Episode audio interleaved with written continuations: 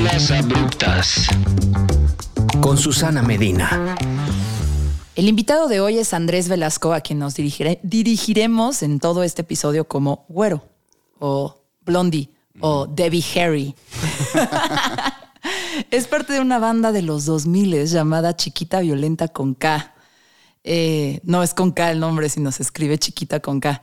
Es miembro fundador de la disquera independiente Arts and Crafts México, que es la oficina nacional de la disquera canadiense que todos conocen por Broken Social Scene y por Metric y Stars y Feist, ahora que va a venir al Corona Capital. Y bueno, desde sus inicios en Arts and Crafts México editan artistas de Latinoamérica. Eh, ahora el güero regresa como parte de Rey Pila, pero también con un nuevo proyecto musical llamado I I Eyes, que se escribe como son tres Is y una S. El güero no le gusta escribir las cosas de una forma normal. Eh, son tres Is latinas y una S al final, los Eyes. Eh, y es un proyecto musical donde colaboran con varios artistas como Petita Me, el Charles Medina de Little Jesus y también de Petita Me, eh, Santi Mijares también de Little Jesus y Petita Me eh, y de, otras, de otros proyectos musicales y Florencia Quinteros de Celeste y unos cuantos más. Hasta ahorita solo hay por ahí unos sencillos, varios sencillos en Spotify. En esta entrevista vamos a hablar de sus proyectos musicales, pero como eso tienen que irlo a buscar a sus plataformas preferidas de streaming, también quiero platicar con Güero sobre aquella música que fue formativa en nuestras vidas. Porque fuera de platicar un chingo de música y de tener aventuras musicales, musicales derivadas por eso, la neta es que Güero siempre me dio muy buenos tips musicales, pero también muy buenos tips de vida formativos. A ver si no te hago llorar.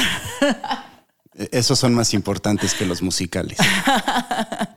Vamos a intentar que se les quite lo cursi y los vamos a convertir en musicales, pero eso es al final. Eh, para empezar, te quiero hacer un jueguito que parece que es muy inocente, pero ese juego se lo hago a todos los músicos que vienen a mezclas abruptas y sirve para. Tú crees que estás contestando una pendejada, pero en realidad estamos viendo qué tipo de persona eres. Ok. ¿Ok? Es Virgo, entonces ya sabemos que es más o menos buena persona. ¿Por qué? Porque ¿cuál es el mito de los virgos? Es que en, de horóscopos y astrología. No. no eh, a ver, los Virgos hacen como muchas preguntas y son, son muy, son, son muy como inquisitive. Hacen, hacen muchas preguntas, tienen muchas dudas, quieren investigar, pero también suelen ser como tienen TOC y son como muy organizados y son como, no te recuerdo mucho como alguien organizado. no. Pero, pero es como estas personas que le encantan que salgan bien. Seguro has visto muchos videos en Instagram de, de cómo hace la maleta un Virgo y es así de que algo perfecto dividido en tal. eh, Tú no tienes ese. No. Ahí debe de afectarte otra cosa de tu carta astral. Pero también los Virgos son en general como bien intencionados, son nobles. Ajá. O sea, Sí. cuídate de, no sé. ¿De quién me cuido? Es que depende de, de tu carta astral. ¿Quién, cuáles son los signos como karmáticos o que están opuestos a ti o que no te ayudan, pero casi siempre cuídate de los Géminis. Eh, y tienen muy mala reputación los escorpiones, pero la verdad es que no, no es tanto. Voy a investigar, voy Sí. a ver de mi, de directorio de amigos Ajá. y amigas. Sí. Primero hay que sacar tu carta astral para y luego ya vemos quién. Igual tus enemigos no, no son los mismos enemigos que yo. Ok. Mi hermano es Géminis, o sea, nada más. Estoy diciendo cualquier cosa. Bueno, la primera pregunta. Esto no tiene nada que ver con la música que tú y yo hemos escuchado y por la cual nos conocemos, pero no me importa. Va a hablar mucho de ti. Si México tuviera que hacer un nuevo escudo nacional, olvídate del águila y el nopal y la, y la víbora y todo eso. ¿A quién pondrías en ese escudo nacional? ¿A Juan Gabriel o a Luis Miguel? No, pues a Juan Gabriel. Ok, ¿por qué?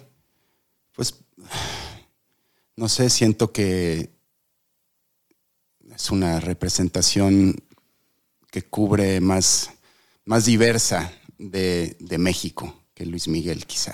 Ok. Creo que Luis Miguel va más, a- aunque es masivo y le pega como a todo mundo. No sé, siento que Juan Gabriel va más ad hoc ahí. En, ¿Por qué poner al rey de los mis reyes en el eh, cuando no creo que eso represente a México? Es un talentazo Luis Miguel, pero Sí. también eso que representa no sé si es lo que debería de representar al país entero.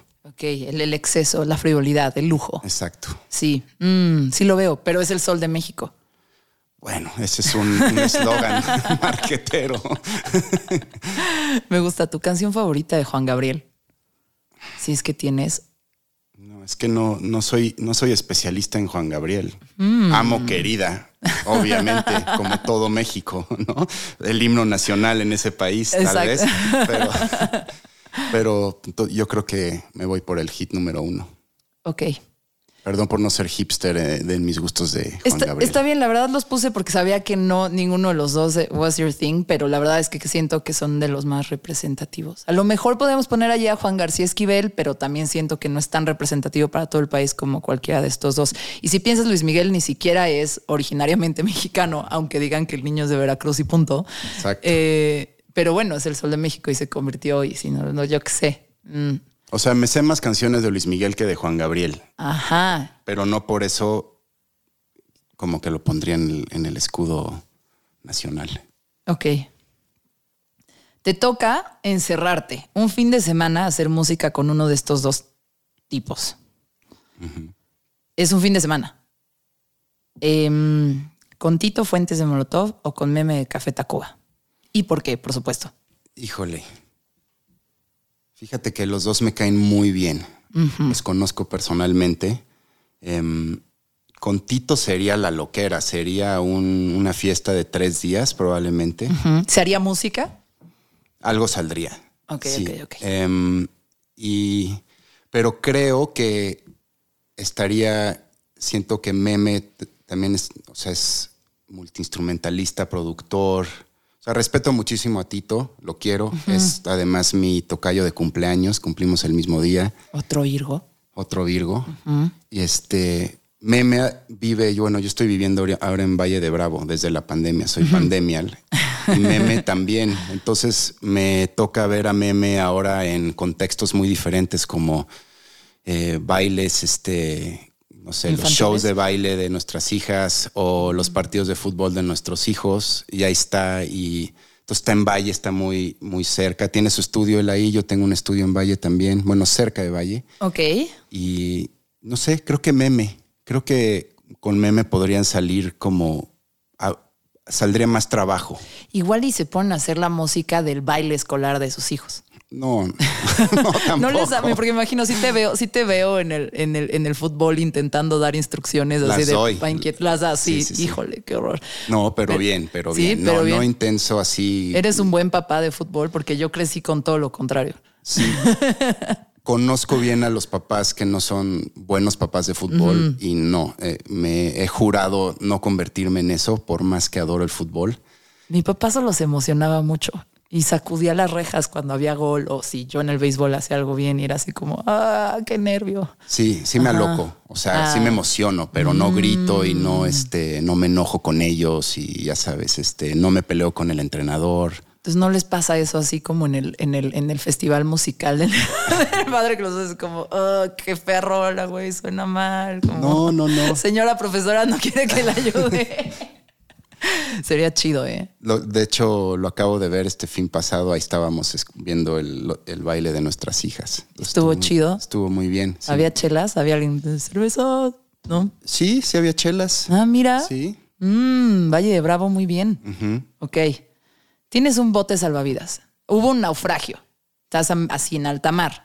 Generalmente yo hago esta pregunta con, con Kanye West y con Taylor Swift, pero ya eh, preferí clavarme un poquito más. Entonces estás en un bote salvavidas. Ah, y solo cabe una persona más. Alguien tienes que dejar en el agua y se va a morir. Ok. ¿Ok? ¿A quién subes al bote? Tú no te puedes bajar, o sea, no te puedes sacrificar de que, ah, por la música. No, tú eres el único que sabe remar, ¿ok? Eh, ¿A quién salvas? ¿A Dave Grohl o a David Byrne? Te pasaste. Sí, ya sé. y uno se va a morir, o sea. Híjole. David Byrne tiene hijas o hijos. em, creo que no. A ver. Porque creo que eso sería un factor, porque se me haría muy, no sé, como, como que escogerlos en base a de quién soy más fan musical, se me haría como medio chafa, ¿no? Como Sí tiene hija, güey. Pero tiene 34 años. su hija. Ajá. Híjole, es una decisión muy difícil. O sea, musicalmente ambos son importantes en, en mi, en mi vida, en mi vida musical, y ambos, de ambos les he aprendido muchísimas cosas y respeto, y siento que son figuras en sus distintas escenas muy, muy importantes. Pero si no quisiera hacer el juicio por quién iba a escoger primero por si alguien no tendría familia, aunque está horrible también, pero creo que ese sería mi primer filtro. Ok.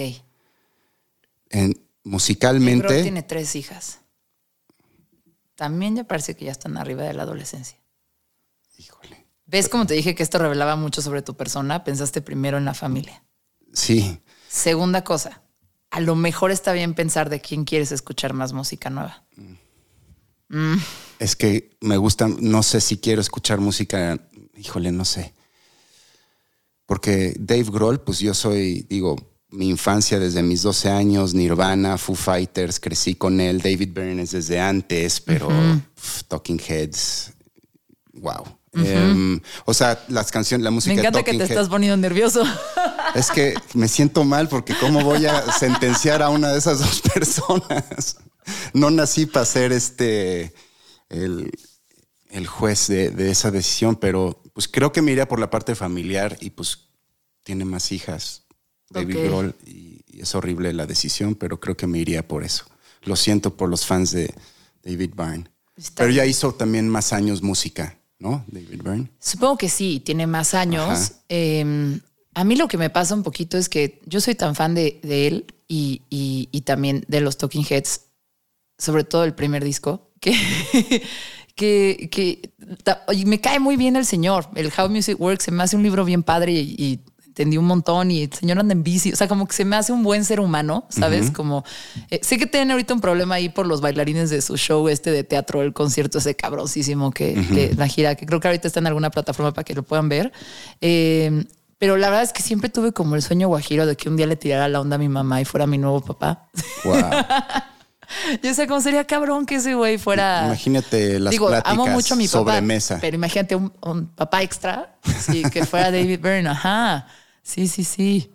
Ese, David Grohl también podría ser tu, papá extra. No, cero se llevaría bien con mi mamá. Mi mamá no lo aguantaría. Yo sí, de bro. Es que no. Sí, no.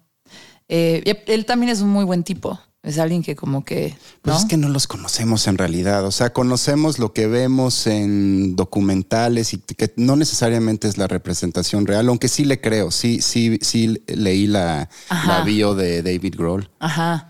Y sí, le, creo, sí le creo. A mí lo que me gusta, siempre cito esto, pero hay un speech que hizo en South by Southwest sobre encontrar tu propia voz y de cómo hizo el primer disco de los Foo Fighters y que le daba pena decir que era el solo, pero que fue su disco para superar la, la, muerte del, cur, del curco. Eh, y en general, como que en todas las entrevistas y así, o sea, no podemos saber si es una buena persona, pero por lo menos como una voz que que se amplifica mucho y que puede generar opiniones en la gente, creo que los dos emiten opiniones que son muy constructivas y positivas para el mundo. Increíbles, increíbles los dos. Me pusiste una, una pregunta muy difícil, pero ya, me voy por tamaño de la familia. La siguiente va a estar peor. A ver. Pero nadie se muere. Ok. Bueno, no sé. Tienes que darle la última rebanada de pizza a una de estas dos personas. Tú ya no la quieres, tú ya estás lleno, estás a dieta, así haciendo muchísimas abdominales y burpees y así, que yo sé que, que, que, que eso es muy de la familia Güeros. Entonces queda solo una pizza y estas dos personas la quieren y te dicen, güey, tú decide quién se la queda. La quiere Natalia Laforcade y la quiere Diego Solórzano de los Dynamite y Rey Pila. ¿A quién se la das? Pues como tengo más confianza con, con Diego, es mi hermano, pues sé que no me, no sé, creo que él entendería y me iría por Natalia. La conozco no tan, la conozco muy poquito, pero hay más confianza con Diego. Para mandarle la chinga. Oh. Te quedas con hambre, güey. Ahorita unos tacos. Y además sé que la pizza es su de sus comidas favoritas, pero me entendería como que leería el, ya sabes, leería la situación y, no sé, Natalia. Ok. Está bien. ¿Y si no fuera a entender la situación? Si es así, está necio. No sé. No, a Natalia, que se chingue un ratito. Luego me arreglo con él. Yo se la daría a Natalia, porque sí. Sí, o sea, sí, no, que se aguante Diego. la neta sí, que se aguante Diego. Y la verdad es que ahorita Natalia la quiero mucho porque el último disco está bien bonito. Digo, todos sus discos generalmente están muy bonitos, pero sí se me hace como de las exponentes nacionales. Es más, a ella la pondría en como nuevo escudo nacional, así en mi pasaporte. Mira. Ahí, así. Pues sí, sí es. Ajá, en sí el es- 2000. El escudo nacional solo en el 2000. Em, regresar del after. Tienes que regresar a alguien del after a su casa. Pueden hablar, ¿ok? O sea, o yo manejo. Tú estás manejando, eh, por alguna razón es así, de, güey, ya se acabó, no mames, no hay quien regrese estos dos güeyes. Está, está Diego Solórzano, estás tú, los dos traen coches, pues güey, tú mandas ese, yo llevo a este güey y tú ves a este güey, escoge. Tienes que escoger entre León Larregui o Rubén Albarrán. Uy, Esto se la pregunté a Raúl Sotomayor, ¿eh? Y, y fue, Dan, sí, no, a Raúl Sotomayor no. No me acuerdo quién, en algún otro episodio. ¿me los pero tengo que llevar en, en estado inconveniente? O, o, o sea, ¿cuál es su estado al final de la puestos, fiesta? están puestos. Ok. y tienes que hablar con ellos todo el camino de regreso. O sea, si vienen platicando, no están bulto.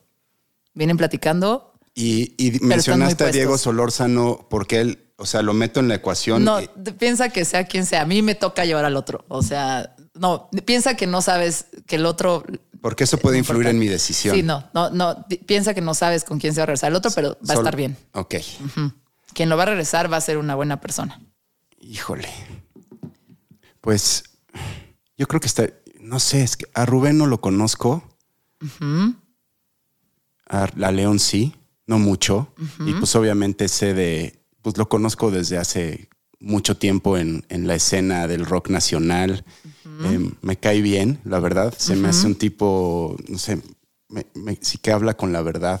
No sé, por lo menos en mi experiencia, siempre me ha Sí. tirado buena onda. Rubén, nunca he tenido una conversación. Una vez me tocó en el avión junto a Rubén. Albarrán y no, no sé, creo que íbamos a Cumbre Tajín o algún festival Sí. así y me tocó y yo en el de en medio, en el asiento, haz de cuenta, el B y él iba en pasillo. Y pues como que nos saludamos, hola, me senté así normal, y no, no ¿Quién se platicamos. quedó con el descansabrazos? Tú no- tenías dos opciones, entonces. sí, no me acuerdo, Ajá. no me acuerdo, pero me acuerdo, y se me hizo muy interesante que cuando vino el carrito de la comida, como que él, sin hablar, nada más les hizo una señal así de no gracias, y sacó de abajo del asiento una bolsita de plástico azul, clarita como de tortillería, con su nudo, y sacó su itacate, o sea, venía muy bien preparado y traía, nunca había visto, traía como un elote una mandarina. O sea, primero se echó la mandarina, guardó la cáscara de la mandarina, luego traía su elotito y traía lo más cañón es que en esa bolsa traía su salerito para echarle al elotito y se echó su elotito con sal y luego ya lo guardó todo, toda la basura perfecto en la bolsa y o sea, no tuve comunicación con él, pero estaba muy Pero eso te dijo mucho. me cayó muy bien, de hecho, este ¿A quién regresas a su casa después del after? A León. Creo que tendría más cosas, de, eh, no sé, creo que igual y balbucearía algunas cosas León y, y yo le balbucearía algunas de regreso y, Sí, sí, sí. Y- y creo que, pues no sé, tenemos un poquito más de cosas en común. Muy bien. Tu cartel soñado. O sea, imagínate que ahorita va a haber un festival donde tienes que elegir a los headliners. Ya va a tocar Ay Ay Ay's, ya va a tocar Rey Pila. ¿Cuáles serían las otras cuatro bandas que tú pondrías hasta arriba de ese cartel? Para mí, mi festival, no estoy pensando en, Sí. en que se haga trending topic y que se vendan muchísimos boletos, aunque sí se venderían, creo. Una de las preguntas que viene más adelante es cómo divides tu cerebro entre ser de la industria y también ser músico. Eh, pero, pero sí, imagínate que es un festival. Se puede poner como el hipnosis, Ok. que es como pues, nerdzón. O sea, tú no te preocupes por los boletos, se va a vender. Hay patrocinadores, las marcas se van a encargar. Es un festival con lo que tú quieres poner en el Mi mundo. cumpleaños, mi festival. A huevo. Sí, sí, sí, sí, Ok. sí, sí, sí. Pues yo creo que escogería bandas que me han influenciado y marcado mucho.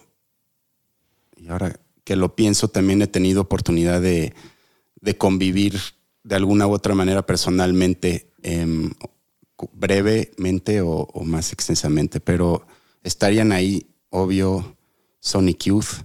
Ok. Estaría ahí The Cure. Estaría ahí Radiohead. Y estarían. Ay, es que cuando. Esas son como las. Yo vas a decir, no. No, no, bueno, o sea, pon tu Strokes y Broken Social Scene son dos de mis ban- bandas que han influenciado mucho y que ha habido como cosas que ver. Sí. Y- pero que luego, parte del negocio y de la familia. Ajá. Sí, sí, sí, sí, sí. pero luego por otro lado pon tu, hijo, digamos que el, el escenario, el contraescenario, ya me pasé de cuatro. Está bien, vete, te- échate uno más y ahorita elegimos. Em, igual y ahí pondría a Caribú, pondría a Frank Ocean y pondría a Boards of Canada. Órale, todo padrísimo, pero no pongas a Frank Ocean porque va a ser así, no te va a salir bien. Bueno, por lo Frank de Ocean Coachella, bien, ¿no? sí, sí. Eh, pero pues que no sé. ¿Confías en él? Sí. Sí, sí ¿A tu confío en festival? él. Ok. Sí. Bueno, hablarías con él antes. Sí, Ok. sí. No, pues además, pues que haga lo que quiera, su espacio, su set. Me acabo de comprar el vinil de Words of Canada. ¿Cuál En- de en- todos? en mis, el de. Ay, Music has a, no sé, Has a. Right to Ajá, Children. Ajá, ajá. Ese me dio mucha paz en, mis, en las partes oscuras de mi vida que ahorita te estaba contando. No podía escuchar nada que tuviera letra, no podía. Entonces me empecé a ir solo a como un poquito de ambiente. Ponía puro Brian Eno y luego me encontré un playlist de Spotify muy chingón de IDM Essentials y de ahí me clavé y ahí me empezaron a salir rolas de Words of Canada y después empecé a escuchar solo Words of Canada y así me fui. Ajá. Increíble Y dije, "Ah, disco. me voy a comprar ese vinil. Lo escuché tanto que, que ya lo tengo que tener. Es increíble. Y Caribú es de mis grandes favoritos del mundo. Tengo como un montón de viniles y todas las veces que toquen los voy a ir a ver por siempre. Y son buenísimos en vivo. Ajá, son- Sí. hay dos baterías. Ajá. Nada, eso es lo único que quería decir. Sí, gritar a todo volumen. Hay dos baterías y se oye cabrón. Sí. Eh, bueno, siguiente y última pregunta del jueguito. Eres abducido por aliens. Estás ahí en tu casa, Valle de Bravo, todas las criaturas, Velasco, Reyes. Caro está así como, ah, sí, haciendo unos hotcakes y de repente llegan unos, llega un ovni y te eleva. Tú estás así echando así, tirando goles en el patio y de repente, güey, te, te llevan los ovnis, te llevan los aliens a su ovni y te dicen, güey, estamos estudiando tu sociedad, vimos que tienes un estudio, vimos que estás haciendo esto todo el día. ¿Qué chingados es la música? ¿Cómo le explicas a un alien qué es la música? Órale. Em, poniéndoles música, no sé, a ver, ¿les pondría música? Sí, tendrías que ponerle música, obviamente, ¿no? Oye. Cuando te enseñan algo en la escuela, pues te dan ejemplos. Pero creo, Ajá. yo creo que ellos, como vienen de una tecnología superior, eh, otro tipo de inteligencia, pero claramente tienen dominio sobre la tecnología más avanzada que nosotros. Entonces, para ellos, si les doy un iPad con GarageBand, lo van a entender todo. Siento, porque se van a meter, le van a agarrar la onda regalado si un niño de 10 años puede manejar GarageBand. Y si esos güeyes tienen un ovni, Estos güeyes tienen un ovni, pero entonces ahí van a estar, van a tener todos los instrumentos, van a ver todo lo que tiene, el- los beats, el BPM, las armonías, tienes todos los instrumentos para jugar con ellos, el MIDI. O sea, creo que eso podría ser un buen, una- un buen punto de entrada. Es como música, aquí Sí. es más, porque ellos nadie ha las... dado esa respuesta, ¿eh? Muy bien. Creo que esa, esa de música, pues, ¿qué les pones? Así habló Zaratustra, ¿no? La de, la de 2001. por- Porque igual y luego cachan la referencia. Em, no, en la parte final de Abbey Road, Ay, qué que además acaba con The End y ese mensaje Ajá. increíble para la humanidad y los universos. No sé, se me ocurre que excelente respuesta. Hay, hay, no sé si conoces a Lolo de Leyendas Legendarias y de otro podcast que se llama Músicos de Sillón. el pero- de la guitarra. Eso siempre le dicen, pero no es el de la guitarra de Lolo. Eh, Lolo tiene un podcast que se llama Músicos de Sillón, muy chingón. Y lo que él respondió fue que, que les pondría, o sea, él dijo, no les podría explicar, pero les pondría un disco y les pondría el primero de los avalanches porque cree que contiene un montón de como la noción de cómo se hacen canciones, pero también de historia musical por todos los samples y también de como lo infinito que puede ser como seguir recreando con la misma música que ya existe, pero también hacer cosas nuevas. Y copiando y, y, generando ideas nuevas a partir de copiar. Ajá. No, no, te gusta. No, sí, sí, me gusta mucho, sí. Mm. Buena respuesta también. Muy buena respuesta. Yo la verdad esta nunca sé cómo contestarla. Entonces, ya vamos a acabar con la parte del jueguito, pero excelente, excelentes respuestas, güero. Ya sabemos qué tipo de persona eres. Muy preocupado por el bienestar de las familias. Ajá. Este, em, muy confiado de las amistades que tienes, como a Diego lo dejaría sin pizza. Sí. Y aunque, aunque Rubén Albarrán te demostró que, que, come sano, que se cuida, preferiste regresar a León Larrey y después el after porque habla más. Pues no sé si habla más, pero sí sería, o sea, creo que estaría divertido, ¿no? Igual le hacemos algunas, un par de paradas mm. antes de, de, llegar a casa, sí. Muy bien, muy bien, muy bien. Oye, pues bienvenido a Mezclas Abruptas, ahora sí. Yo te conocí por una entrevista justo en el 2008 sobre Arts and Crafts México. Después de eso terminé ya hasta trabajando contigo y después de eso terminó en una cosa de explotación infantil, yo vendiendo discos de chiquita violenta y de Arts and Crafts en el Vive Latino. Infantil. Sí, porque yo tenía como 22.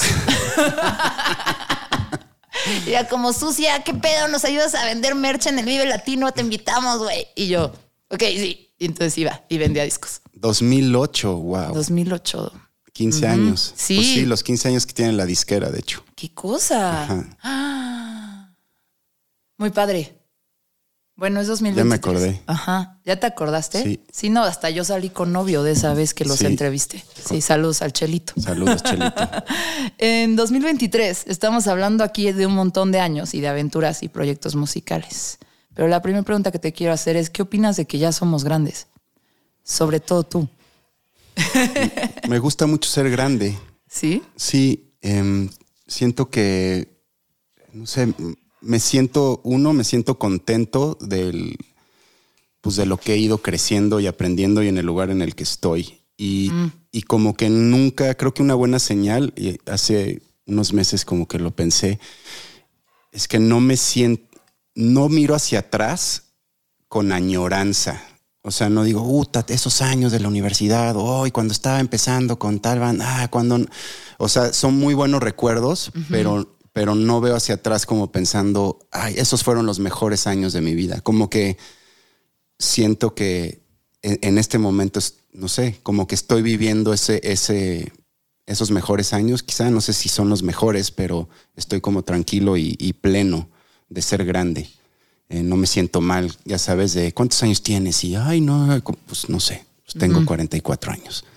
44 años. Yo tengo 35. Sí. Probablemente cuando salga este episodio ya voy a tener 36. Y pues sí, y luego sí, la gente se saca de onda. Yo me sacaría de onda. Yo, o luego, ¿no? porque luego sí salgo o, o, trabajo con gente en la música o conozco gente principalmente por la disquera o las bandas con las que trabajo. Em, de pronto, pues sí, estoy con gente en sus veintes y como quizá yo en mi mente no, no siento que me están viendo como tan grande y en el fondo sí están diciendo este ruco que, pero... Yo estaba pensando que cuando los conocí a los chiquita violenta, también saludos Armando, eh, este, que sí pensaba que eran muy grandes. O sea, mi impresión, me llevan 10, 9 años. Ajá, más o menos. Eh, y, y, yo decía, sí, son como ya son grandes, eso pensaba. Y la verdad es que cuando los conocí, ahorita yo tengo cinco o seis años más que esa edad. Eh, y también hace poco me preguntaron como en qué edad me gustaría quedarme, como si me hacen vampiro, en qué edad me gustaría quedarme. Y dije que ahorita eh, es buen momento. Yo también. ¿eh? Ajá, sí. sí, sí, Ahorita es buen momento. ¿Cuál es la lección más grande que has aprendido como músico en estos años? Considerando que Chiquita Violenta es tu banda desde la prepa. Y bueno, todas las bandas que ya mencionamos, que son nuevas. Eh, pero ¿cuál es la lección más grande que has aprendido como músico desde ese 2008? Y la lección más, más grande que has aprendido como alguien que trabaja en la industria, como alguien que lidera una disquera y que sigue sacando artistas al mundo. Híjole, es que cuántas lecciones no, no me ha dado la música. Tienes No que sé. separarlas y piensas que necesitas un tipo de cerebro para ser un músico y otro tipo de cerebro. No. Es como cuando dividías el disco duro de la Mac en Windows y No tanto, no, además. OS. No, porque. ¿No? No, y, y además, pues mucha gente hoy en día que ya puedes hacer todo y puedes ser tú a grabar tu música, tú solito promocionarte, tienes las redes sociales, tienes todos los canales, tú la puedes subir a las plataformas, tú puedes hacer tus propios videos, subirlos, tú los puedes pautar. Tú- como que ya todo, siento que ya es un chip integrado de, de cual- casi cualquier músico, por lo menos los jóvenes, como lo de cualquier músico independiente, por lo menos. Entonces siento que no tienes que separar tu, tu cerebro en dos, ya, ya estás pensando en todas esas cosas casi todo el tiempo, aunque a mí y creo que a todo mundo le gusta más la creación. O sea, ¿Y eso lo pensaste siempre? ¿Que podías con todo? O sea, si te dijera Arts and Crafts México 2008, ¿pensabas como piensas ahorita lo que me acabas de decir, que no hacía falta dividir tu cerebro? Por- sí, porque siempre de donde vine yo y, y- y de- con la banda, con ese momento con Chiquita y así, sí era como nuestro. Además, eh, fue la explosión del indie, por así decirlo, ¿no? Entonces, sí, era como nosotros lo vamos a hacer y vamos a encontrar la manera de hacerlo nosotros solos. Y si alguien llega y se suma bien, y si no, de todos modos lo vamos a hacer. Entonces, sí, Y sí tenían ese espíritu, porque hicieron la disquera, pero también hicieron los, los Indio Music Awards. los- el El festival. Indio, el Indio Fest, que siempre también ese me tocó trabajarlo muchas veces. Como que lo padre era que siempre venía algo que estaba justo en el borde de pegar. Entonces era cuando realmente era nuevo. Era cuando mamábamos mucho de, ah, güey, seguro no topas esta banda. Eh, Pero era ese gran momento hermosísimo del indie cuando se sentía que encontrabas gemas todo el tiempo, ¿no? Sí, sí, Ajá. tal cual. Y era increíble porque además digo, ahora, ahora ya están todas esas bandas tocando todas las semanas en México, y, pero sí, era como estamos destapando estos nuevos canales y le estamos enseñando al público mexicano estas nuevas propuestas que probablemente que siguen siendo muy de nicho, en ese momento eran muy de nicho. Trajimos por primera vez, no sé, a The National, este, Little Dragon. a Little Dragon, a Big Pink, Kurt Weill. Luego que em, vino Clinic. Kurt Clinic. Weill cuando nadie hacía caso. Ajá. Ajá. Híjole, ya ni me ¿Te acuerdo. acuerdas, son- ¿Te acuerdas cuando estábamos esperando todos en la mezcalería? Como que estábamos ahí con alguien, alguien, estábamos con unas bandas, la verdad ni me acuerdo cuáles. Eh, ahí sí, ni me acuerdo cuáles, pero no, no me puedo acordar, pero estábamos ahí varios en una mezcalería en Orizaba y de repente dijiste, perdón que te imite, pero el güero siempre lo así, sucia. ya me tengo que ir por Kurt Weill. ¿Alguien sabe cómo es? y alguien te dijo, como Susana, pero con el pelo negro. Tiene el pelo chino.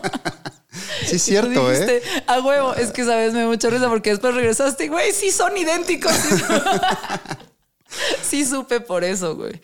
A Deer Hunter, esa también fue una gran experiencia. Ay, fue sí. increíble. Ah, que, eh, que este Bradford Cox, Bradford Cox, dije el nombre, Ajá. les preguntaba qué tamaño eran los penes de los hombres mexicanos. No me acuerdo de esa pregunta, No, yo sí me acuerdo. Yo sí.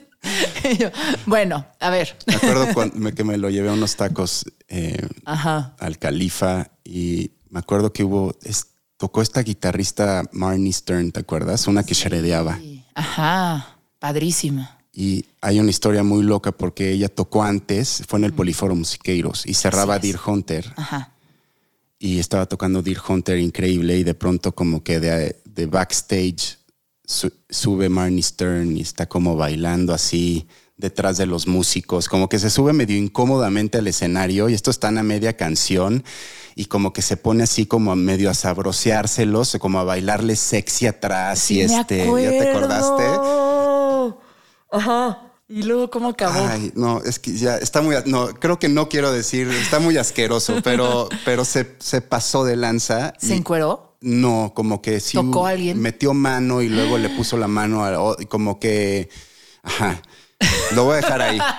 Y entonces entraba ahí Y- el, el y Bradford- güero, no, el maestro y- de kinder de bandas. así. No, no, no, como que no, Ajá. o sea, salió solito. Sí, pero salió me acuerdo que. Bradford estaba muy este afectado. O sea, estaba un Ah. poquito como, estaba como entre enojado y como- que no dejaba de hablar de eso, estaba como un poquito choqueado. Pues sí, Porque- lo, lo agredieron. También me acuerdo que, que trajeron a Sonic Youth en partes. Ajá. Eh, y, fue Thurston Moore y aparte el otro señor. Lee Renaldo. ajá, que no me puedo acordar el nombre, yo estaba enamorada de él. Con Steve Shelley. Ajá, con Steve Shelley y estaba ahí todo Sonic Youth en el backstage y me mandaron a tomarles fotos. Ajá. Sí, yo, yo, yo, no pude ni hablar. Yo, yo tampoco pude hablar. De hecho, en otro episodio ya conté y además, historia. Thurston Moore me saca como cabeza y media y lo volteas a ver para arriba y es como que no, no sabía ni qué decirle, porque sí es, es una figura importante para mí. Sí. Personalmente, musicalmente. Y este, sí, y esa noche fue increíble tenerlos ahí a todos. A todos. Bueno, faltaba Kim.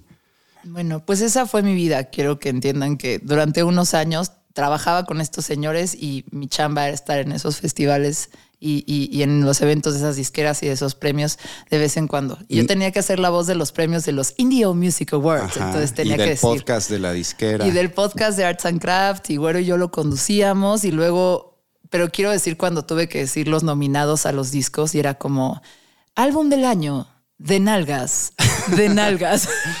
Saludos a los de nalgas. A los de nalgas. Al Carel. Sí, bueno, estaba buena la carrilla en la oficina. Ok, entonces, empezó todo como chiquita violenta. Después fuiste parte, bueno, eres parte de Rey Pila y ahora de los ay, ay, ay. ¿Cómo es diferente cada cosa para ti? Chiquita, Rey Pila, ay, ay, ay. Bueno, chiquitas son mis hermanos desde la prepa. Con ellos, nos aprendimos a tocar. Este, fueron nuestras primeras influencias y como que cada quien traía cosas a la mesa y fuimos descubriendo cómo hacerlo. Em, no sé, como que siguen siendo mis mejores amigos hasta la fecha. O sea, los chiquitas los sigo viendo muchísimo. De hecho, Chich de chiquita es parte de los Ayayais. Ahorita, ahorita voy a eso. Em, y luego duró 10 años, como 10 años, más de 10 años, chiquita. Y luego cuando ya se fue apagando chiquita, empecé con Rey Pila. Diego, Diego dejó los Dynamite y era mi cuate ya desde entonces y cuando empezó con Rey Pila, yo iba mucho a su estudio ahí en la colonia del Valle y, pues nos poníamos a hacer rolas así nada más, pues por diversión y, luego empezó con Rey Pila y me acuerdo que me ponía como los demos de Rey Pila y qué pensaba en el coche y, empezó con ese rollo y, fui al y me habló a mí para empezar a montar la banda en vivo, que yo el primer disco no tuve nada que ver.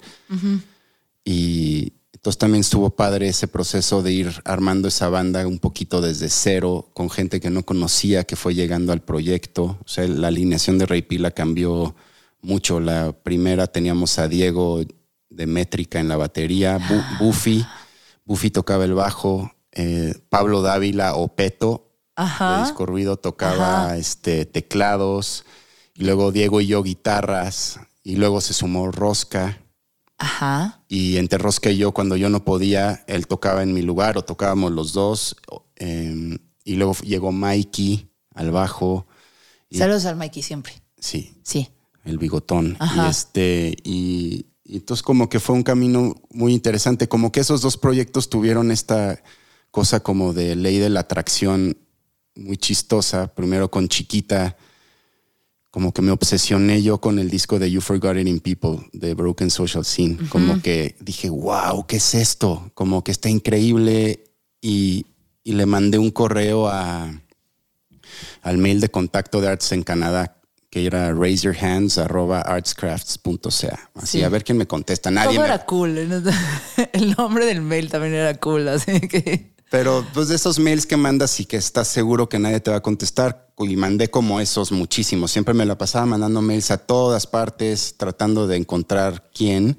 Y, ese mail de contacto, por alguna razón, Jeffrey Remedios, que es que en ese momento era el, como el jefe de la disquera, lo vio y dijo, ah, mira qué chistoso, unos mexicanos están buscando el contacto del productor de, de Broken, se los voy a pasar. Y, y pues todo eso, ese mail las cosas que desencadenó en mi vida, en tu vida, en la vida de muchas personas, como que es, es, increíble porque pues acabamos grabando en Toronto, en un estudito, ahí en, un, en un, no sé, este, back alley, perdona por pochear. Este, es, un, es un joven del americano, graduado del, americano en esta ciudad. Eh, odio pochear, perdón. Y este, y y de pronto fueron cayendo ahí los de Broken. Me acuerdo que llegó, en la primera noche que llegó Kevin al estudio, Kevin Drew, decía como, ¿qué carajos están haciendo unos mexicanos en el estudio de Nuffel? Como, como que venían a ver como qué carajos estaba pasando y se fueron presentando distintos integrantes de la banda iban y se metían y acababan grabando algo. Pues me acuerdo la vez que llegó Kevin y llegó también como bien aftereado. Y justo cuando entró Yo sí tuve que regresar a Kevin. Yo sí tuve que regresar Sí, a bueno. Kevin de tu boda. Sí, bueno, ya sabes. Excelente experiencia, la verdad. Es un amor, mi borracho favorito. Ajá. Eh, sí, es un gran borracho. Ajá. Y, y yo me acuerdo que entró y yo como que entre el nervio, me dio la pálida justo cuando entró Kevin y como que yo decía, "Pues no puedo ni hablar. Y este, y bueno, es- esas relaciones hasta la fecha son importantes y como que te digo, como que pensé tanto en que quería hacer algo y como que, uh, ley de la atracción y años después volvió a suceder con Rey Pila que igual estamos haciendo, mandando mails y contacto y con quién podemos ir a grabar y con quién, bla, bla, bla, bla, y estábamos en una gira horrible por Nueva York, eh, por distintas ciudades de Estados Unidos y eran shows con neta cinco personas, nos gastamos toda la lana y, y como que nadie estaba escuchando las canciones que estábamos tocando y tocamos el día que pasó el huracán Katrina en Nueva York. Ese día era nuestro show en un forito que se llama el Mercury Lounge. Y no, se cancela y luego, no, sí va a ser, sí, al final sí va a haber show y no. Entonces obviamente llegaron cuatro personas y cuando nos bajamos del escenario había dos de ellas con sus teléfonos, habían grabado todo el show y nos dijeron, es que nos mandó Julian Casablancas a grabar su show. Y nosotros, obvio, no lo creímos, ¿no? Así como, ajá. Y este... Perro. Y, pero te digo, como que no sé por qué han sucedido en ese caso con todo el mundo broken y luego Y Julian Casablancas, para decir dónde acabó este efecto mariposa musical también, porque ya con Raúl Sotomayor también hablamos del efecto mariposa. está cañón. De es sí, real. Ajá, es real, pero Julian Casablancas tiene un sello que se llama Cold Records y terminó editando la- los primeros sencillos, el primer EP de, de- de Rey Pila. Sí. Y fue cabrón. Sí, Ajá. y, y- y grabamos con él. Julian. Casablancas de los Strokes. Sí. El que, el que, al que le copió el corte de pelo peso pluma.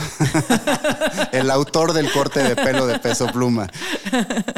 Sí, como que esa, esa ley de la atracción, pues, no sé, eh, ha estado muy, muy interesante, muy divertido. Pasaron muchas cosas porque de ese correo que mandaste a Arts and Crafts se hizo la disquera Arts and Crafts México y muchísimas cosas más, ¿no? Y también muchísimos músicos pudieron salir a la luz de en México a través de esa disquera y luego a través de Cold Records y Julian Casablancas, Ray Pila también salió al mundo, ¿no? Eh, pero luego, ya, ya, ya, es que, porque esto es, yo te hablé por esto, yo te mandé un mensaje así de, güero, acabo de ver que estás haciendo música con el Chich. De, ay, pues queremos, queremos volver a hacer música, algo así decía el post, y entonces decidimos hacer esta canción. Y, y la subiste y dije, ah, los quiero entrevistar. Y luego ya no me acuerdo, pasó tiempo, luego ya estamos aquí. Pero eso es lo que sé, que alguien de, de, de chiquita violenta te dijo, oye, estoy aburrido. Chich es mi mejor amigo o mi es- es un familiar, es mi primo, de hecho primo lejano y él. ¿Ah, pues, sí? Pues estoy con él desde kinder, nos conocemos perfecto, es como un, Los dos son muy güeros. es como otro hermano. Ajá. Sí, sí, sí. Son como el, sí, Él es como una versión hobbit. Hobbit. Le decían el Hobbit. Yo me acuerdo de eso. Bueno, y le decimos Chich, ese ha sido su apodo siempre. Y Chich desde que, desde que terminó chiquita, se desencantó con la música mucho, como Chich tocaba el bajo en, en chiquita. no, guitarra y bajo. Ajá. Ajá. Y como que la dejó ir, como que dijo, no, la, no sé, no, no, no sé bien qué pasó por su cabeza, pero Chich es de personalidad de las cosas son o cero o 200. O sea, no hay grises, no hay puntos medios y ¿Cuándo es su cumpleaños? es, es Virgo también. Otro, Ok. otro Virgo. 11 de septiembre, 9-11. Ay. Eh, Bueno. y entonces, Em, y, y entonces dejó la música muchos años y en la pandemia se reencontró con ella, pero a 200. O sea, cambió un cuarto de su casa, lo hizo un estudio, aprendió a grabar, lo forró de cosas, se compró equipo, vendió cosas para comprarse equipo. Ahí se pasó la pandemia aprendiendo a usar como software de grabación y se puso a hacer música y a escribir música con su hija, que era pues en la pandemia encerrados. Dijo, a ver, Elena, vente para acá. Y, y, empezaba a hacer rolas y empezaba a grabar Elena y como que se clavó y estaba, está súper intenso para bien. ¿Cuántos años tiene? Tiene 12 años. Y ya tocaba un instrumento musical o más bien la puso. Explotación infantil, infantil. Otra no, vez. no, porque. Qué radical.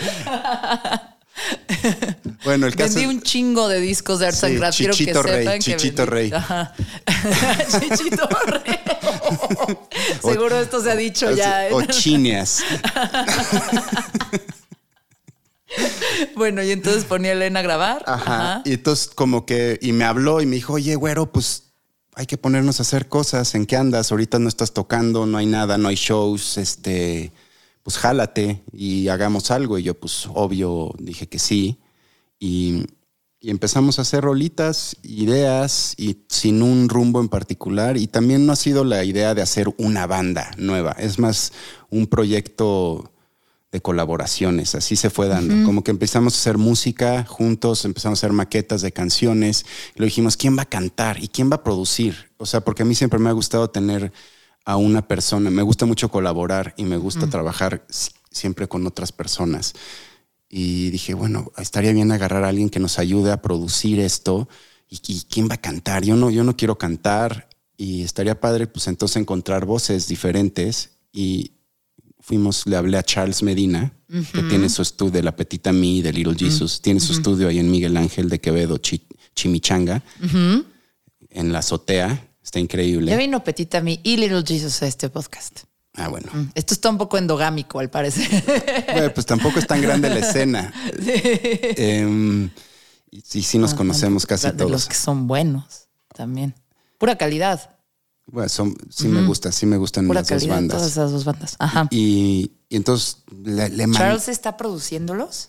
Pues Charles sí es parte de Ay, se hizo parte de Ay y lo estamos produciendo entre los tres en realidad, pero como que generamos las ideas Chichi y yo como el, digamos que las semillas, el- las, las primeras semillas y ya las llevamos con Charles y con Charles las abrimos, las explotamos, las desarrollamos y luego ya invitamos al estudio de Charles, dependiendo de la canción, las mandamos y oye, les late esta y así se, y se ha ido dando como muy, fa- como, no sé, muy suavecito, se ha ido dando todo. Eh, pero otra conexión chistosa, em, fui en la pandemia también me escribió Charles Spearing, es otro de los miembros de Broken Social Scene, Sí. el que tiene el bigotito y la boina. Es multiinstrumentalista. El que siempre se vio como señor. Sí. Ajá. Sí. Y es increíble, es como un gurú. Es como persona. Yo a él nunca lo conocí. Bueno, pues es un tipazo. Y también me escribió en la pandemia y me dijo, oye, como que me gusta mucho México, la última, las últimas canciones que saqué, como que vi que tuvieron tracción en México y me inspira mucho el movimiento feminista en México. Y tengo toda esta música en la pandemia em, que tengo en una carpeta, en un Dropbox, que la tengo como no sé qué hacer con ella. Y quiero hacer un proyecto donde a ver si tú me puedes ayudar a conectar mis- mi música y conseguir cantantes mujeres mexicanas. Y le dije, estamos, estoy haciendo exactamente lo mismo que tú en este momento. Entonces, como que justo le dije, vamos a echar un Zoom, eché un Zoom. Dije, ¿por qué no unimos fuerzas y hacemos, mándame tu música y luego y tomamos algunas de tus canciones y las producimos. La de Petita Me es Ajá. música de Charles Spearing y luego ajá, Al revés, la de al revés. es mi favorita. Sí, me, me imaginé. No manches, te iba a preguntar así. Bueno, está bien, ahorita llego a esa pregunta y te digo.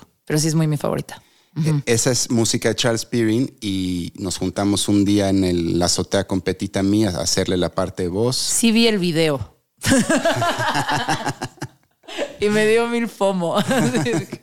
Mm. Exacto, sí. este, eh, punto esa es de Charles Spearing y luego otras como, no sé, la- las otras que hay, las hacemos aquí en México, la música, y luego la pasamos a Charles Spearing al proceso final y él hace como el mix y la postproducción. Entonces Charles Pirin es, un, es una de las I en los ay. Exactamente. Y yo siempre vi las Is como personitas. como distintas personas. ah. Ajá, como la cabecita y. Qué sabes. bonito está todo. Entonces, sí. Ok, eh, yo no sabía eso, lo pude haber investigado antes de preguntártelo, pero me gusta más mi reacción de, de- de- no sé si esto está en algún lugar. No, no está en ningún lugar. Está muy lindo. Y, Muy bien. Y, y sí, y así se ha ido dando. Y hay más canciones que están en camino. Güero, ¿por qué? Ahí te va. ¿Por qué eligieron o, o tú tenías la curiosidad de trabajar con vocalistas en México, mujeres, y si también te estaba inspirando el movimiento feminista en México, que es muy fuerte, ¿no? O sea, lo ves mucho, sobre todo, o sea, cuando tengo que hablar con mis colegas o amigos gringos que, ay, el Día de la Mujer y Opportunities y Equal Pay, y es como, güey, acá nos están matando, ¿no? Como que la batalla va por otro lado, eh, es más ruda. Eh, y nada, me- me- la verdad me llamó la atención que le llame la atención a Charles Pirin y que te llame la atención a ti. ¿Por qué? Perdón que te cuestione de feminismo. Ah, con toda la confianza del mundo. Digo, tienes hijas, entonces, I sí, know. tengo esposa e hijas y, y mamá. Y a lo mejor en eso has conectado de alguna Pues, forma. o sea, eso fue como parte de lo que me escribió Charles Spearing. Em, yo, o sea, no, no, no empecé a grabar música con mujeres per se por el movimiento feminista, pero simplemente porque es, al- nunca había trabajado con mujeres en una banda en mi vida. eso y- está cabrón. Y, y como que siempre tuve ganas de, de como ver cómo es eso y también me encantan las voces de mujeres en la música en general y dije pues, nunca nunca he tenido no- nunca he podido hacer eso bueno con chiquita igual un par de canciones pero pero sí como que fue siempre tuve ganas de hacer eso y trabajar con con mujeres Te- digo no no yo en mi cabeza no estaba el movimiento feminista para Ya, ese era el de ellas. Charles Pirin. ajá Ajá. Para ti era solo esto es algo que no, esto es algo que nunca he hecho. ajá Muy bien. Em, si ahorita yo pongo I, I, I's en Spotify, que de nuevo son tres Is latinas y una S, eh, veo puro sencillo, lo cual está muy padre. ¿Va a haber un disco o va a haber más sencillos? ¿Qué va a venir? Pues como cada canción es una colaboración diferente en un momento diferente, en realidad cada una de esas canciones llega un, en un día, llegan, a veces ahí hacemos la letra, en ese mismo día hacemos toda la colaboración y ya luego ya la post y el mix ya, ya lo hacemos nosotros, pero como que sí siento que queda muy bien que cada una sea un single, pero sí queremos hacer una especie de compilación con todo lo que salga y editarlo bonito y, y hacerle como una secuencia padre. Y sí, sí me importa todavía que las cosas existan como LPs. Em, creo que eso sería como la manera de redondearlo. No sé, Háganlo vinil. sí, es la, ese es el sueño. El sueño. Muy bien, me gusta mucho. Eh, ahí te va otra, otra pregunta cuestionadora fuerte. No sé cómo hacerla. No, qui- no quiero hacer notar tu edad. No, pues ya la dije. sí, pero como sacarlo a colación. O sea, es más por el tiempo que nos hemos conocido. Eh, te voy a contar. Entrevisté hace unos años a Will Butler, el de Arcade Fire, que no está cancelado, eh, sobre su disco solista. Y una de las cosas que le pregunté fue como eh, me, me estaba hablando que, que se metía a ver los charts y la música nueva y como intentar entender que sacaba de ahí, como entender qué había en el mundo, ¿no? Ya sabes, después de ser como este músico que hizo el sonido del indie, ¿no? Y se volvió icónico, el primer Grammy, el indie rock, todas esas cosas. Eh, y, y dijo que muchas veces cuando, cuando está atorado en el estudio o algo así, me dijo, siempre pienso, what would someone, what would young people do? Y lo dijo más sobre política, sobre cómo votar, sobre, ¿no? O sea, como, what would young people do? No sé cuántos años tenga él, la verdad, pero también cuando, cuando, cuando vi que estabas trabajando con los de Petit Ami, con Santi Mijares, que yo a Santi Mijares por alguna razón siempre lo he visto como si fuera un bebé, pero ya es un adulto también. Eh, pero de repente muchas de las colaboraciones que veo que estás haciendo es gente que, que está en sus 20, algunas de ellos, ¿no? Sí. Flo Quinteros está en, está en sus 20, está en sus 20. Kim Bauer. Este, Ajá. eh, y, y no sé si de repente, o sea, porque tus influencias musicales creo que las hemos hablado y, y así, pero ahorita tienes como unas influencias musicales nuevas. Me encanta, sí. Ajá, de gente morrita, llena de ilusiones y sueños. Creo que Explotación infantil. No, no. todos, Todas estas personas son mayores de edad y hubo consentimiento. Es correcto. Confirmo. Exacto. Sí. Y entonces, O sea, la pregunta es, si es cómo han influenciado tu estilo de hacer música, trabajar con, colaborar con artistas que están en sus 20, pues, que están empezando mucho sus carreras. pues creo que es un gran complemento. O sea, yo en mi edad, con los años que llevo escuchando música y, y lo que yo conozco, y ellos, y estas, no sé, y ellas, o el- ellas, o como sea, em, pues tienen como, o- no sé, como que ven la música que yo escuché, con la que yo crecí, ellos tienen otra perspectiva de, de esa música y además tienen sus propias influencias. Y siento que luego yo les puedo tirar como influencias que para mí son muy obvias y que no, no las conocen. O entonces como que les abres un canal y dices, ah, sí es cierto, eso suena bien. poder-". Y como que siento que es un buen complemento y viceversa. Es como te gusta Deer Hunter y te dice, topa Noi.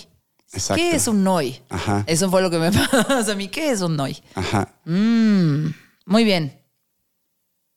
Está bien. Y de alguna forma te regresan la esperanza. No, la palabra no es esperanza, pero como la ilusión. O sea, Conviviendo con músicos desde que tengo, ¿qué? 20 años, eh, pues ves a muchos madurar y dejar el sueño de la música, ¿no? Ves a otros empezar a odiar tener bandas, ¿no? Así conozco un par. Luego ves a otros que es como, sí, ahora solo voy a hacer música rara y voy a vivir en Islandia. Y luego ves gente que sigue muy fascinada y muy ilusionada con, con la escena. Pero lo que yo veo mucho en mis amigos músicos en sus 20 es como esa ilusión que yo veía cuando yo estaba en el radio y hablaba con todas las bandas en, en mi programa, como algo, pues sí, Yo tengo todavía esa ilusión y por eso sigo haciéndolo, porque el día que no la tenga ya no, pues obvio no, ya no lo estaría haciendo. Y, y como que las edades se borran en la música. Estás trabajando con alguien y no estás, como que siento que estás en un, en un mismo planeta, de alguna manera, trabajando y no, no siento esa diferencia para nada. O sea, quizá esa es desde mi perspectiva. No vuelvo a decir eso. Sí, sí, sí. pero, pero siento que, que no, como que no, no, no dices, ay, qué interesante su punto de vista. Como que siento que pues somos músicos todos y estamos como con un propósito, estamos colaborando y haciendo algo juntos y en como- una burbuja temporal sin... ajá, ajá. como que se borran esas, esas fronteras. Interesante. Ok, ahí te van mis to- mi top de canciones favoritas por banda. Esto lo hice sin fijarme. O sea, dije, a ver, ¿cuál era mi canción favorita de Chiquita Violenta? Y era Pause o The Pause. The Pause. O La Pausa, que yo La acuerdo que yo la veía La Pausa.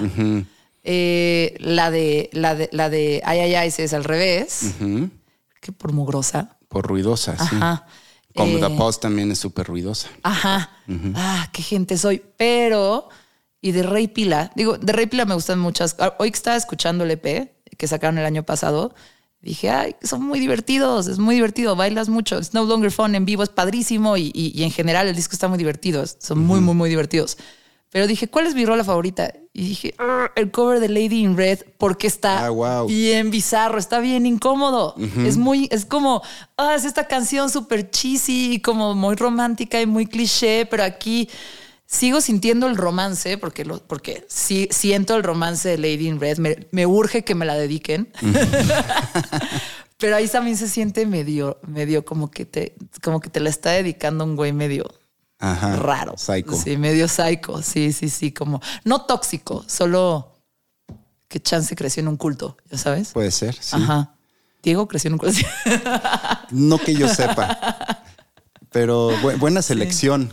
¿Qué, ¿Qué opinas de mi selección? Me Y- gusta mucho. Y la pregunta es esa, porque me acuerdo un día que llegué corriendo hacia tu oficina de güero, güero, güero, es que no mames, esta canción suena, esta canción de los Foo Fighters suena igual a esta canción de Chiquita Violenta. Y me dijiste, ah, sí, mira, es que está en esta, en esta nota que es no sé qué y es en tal.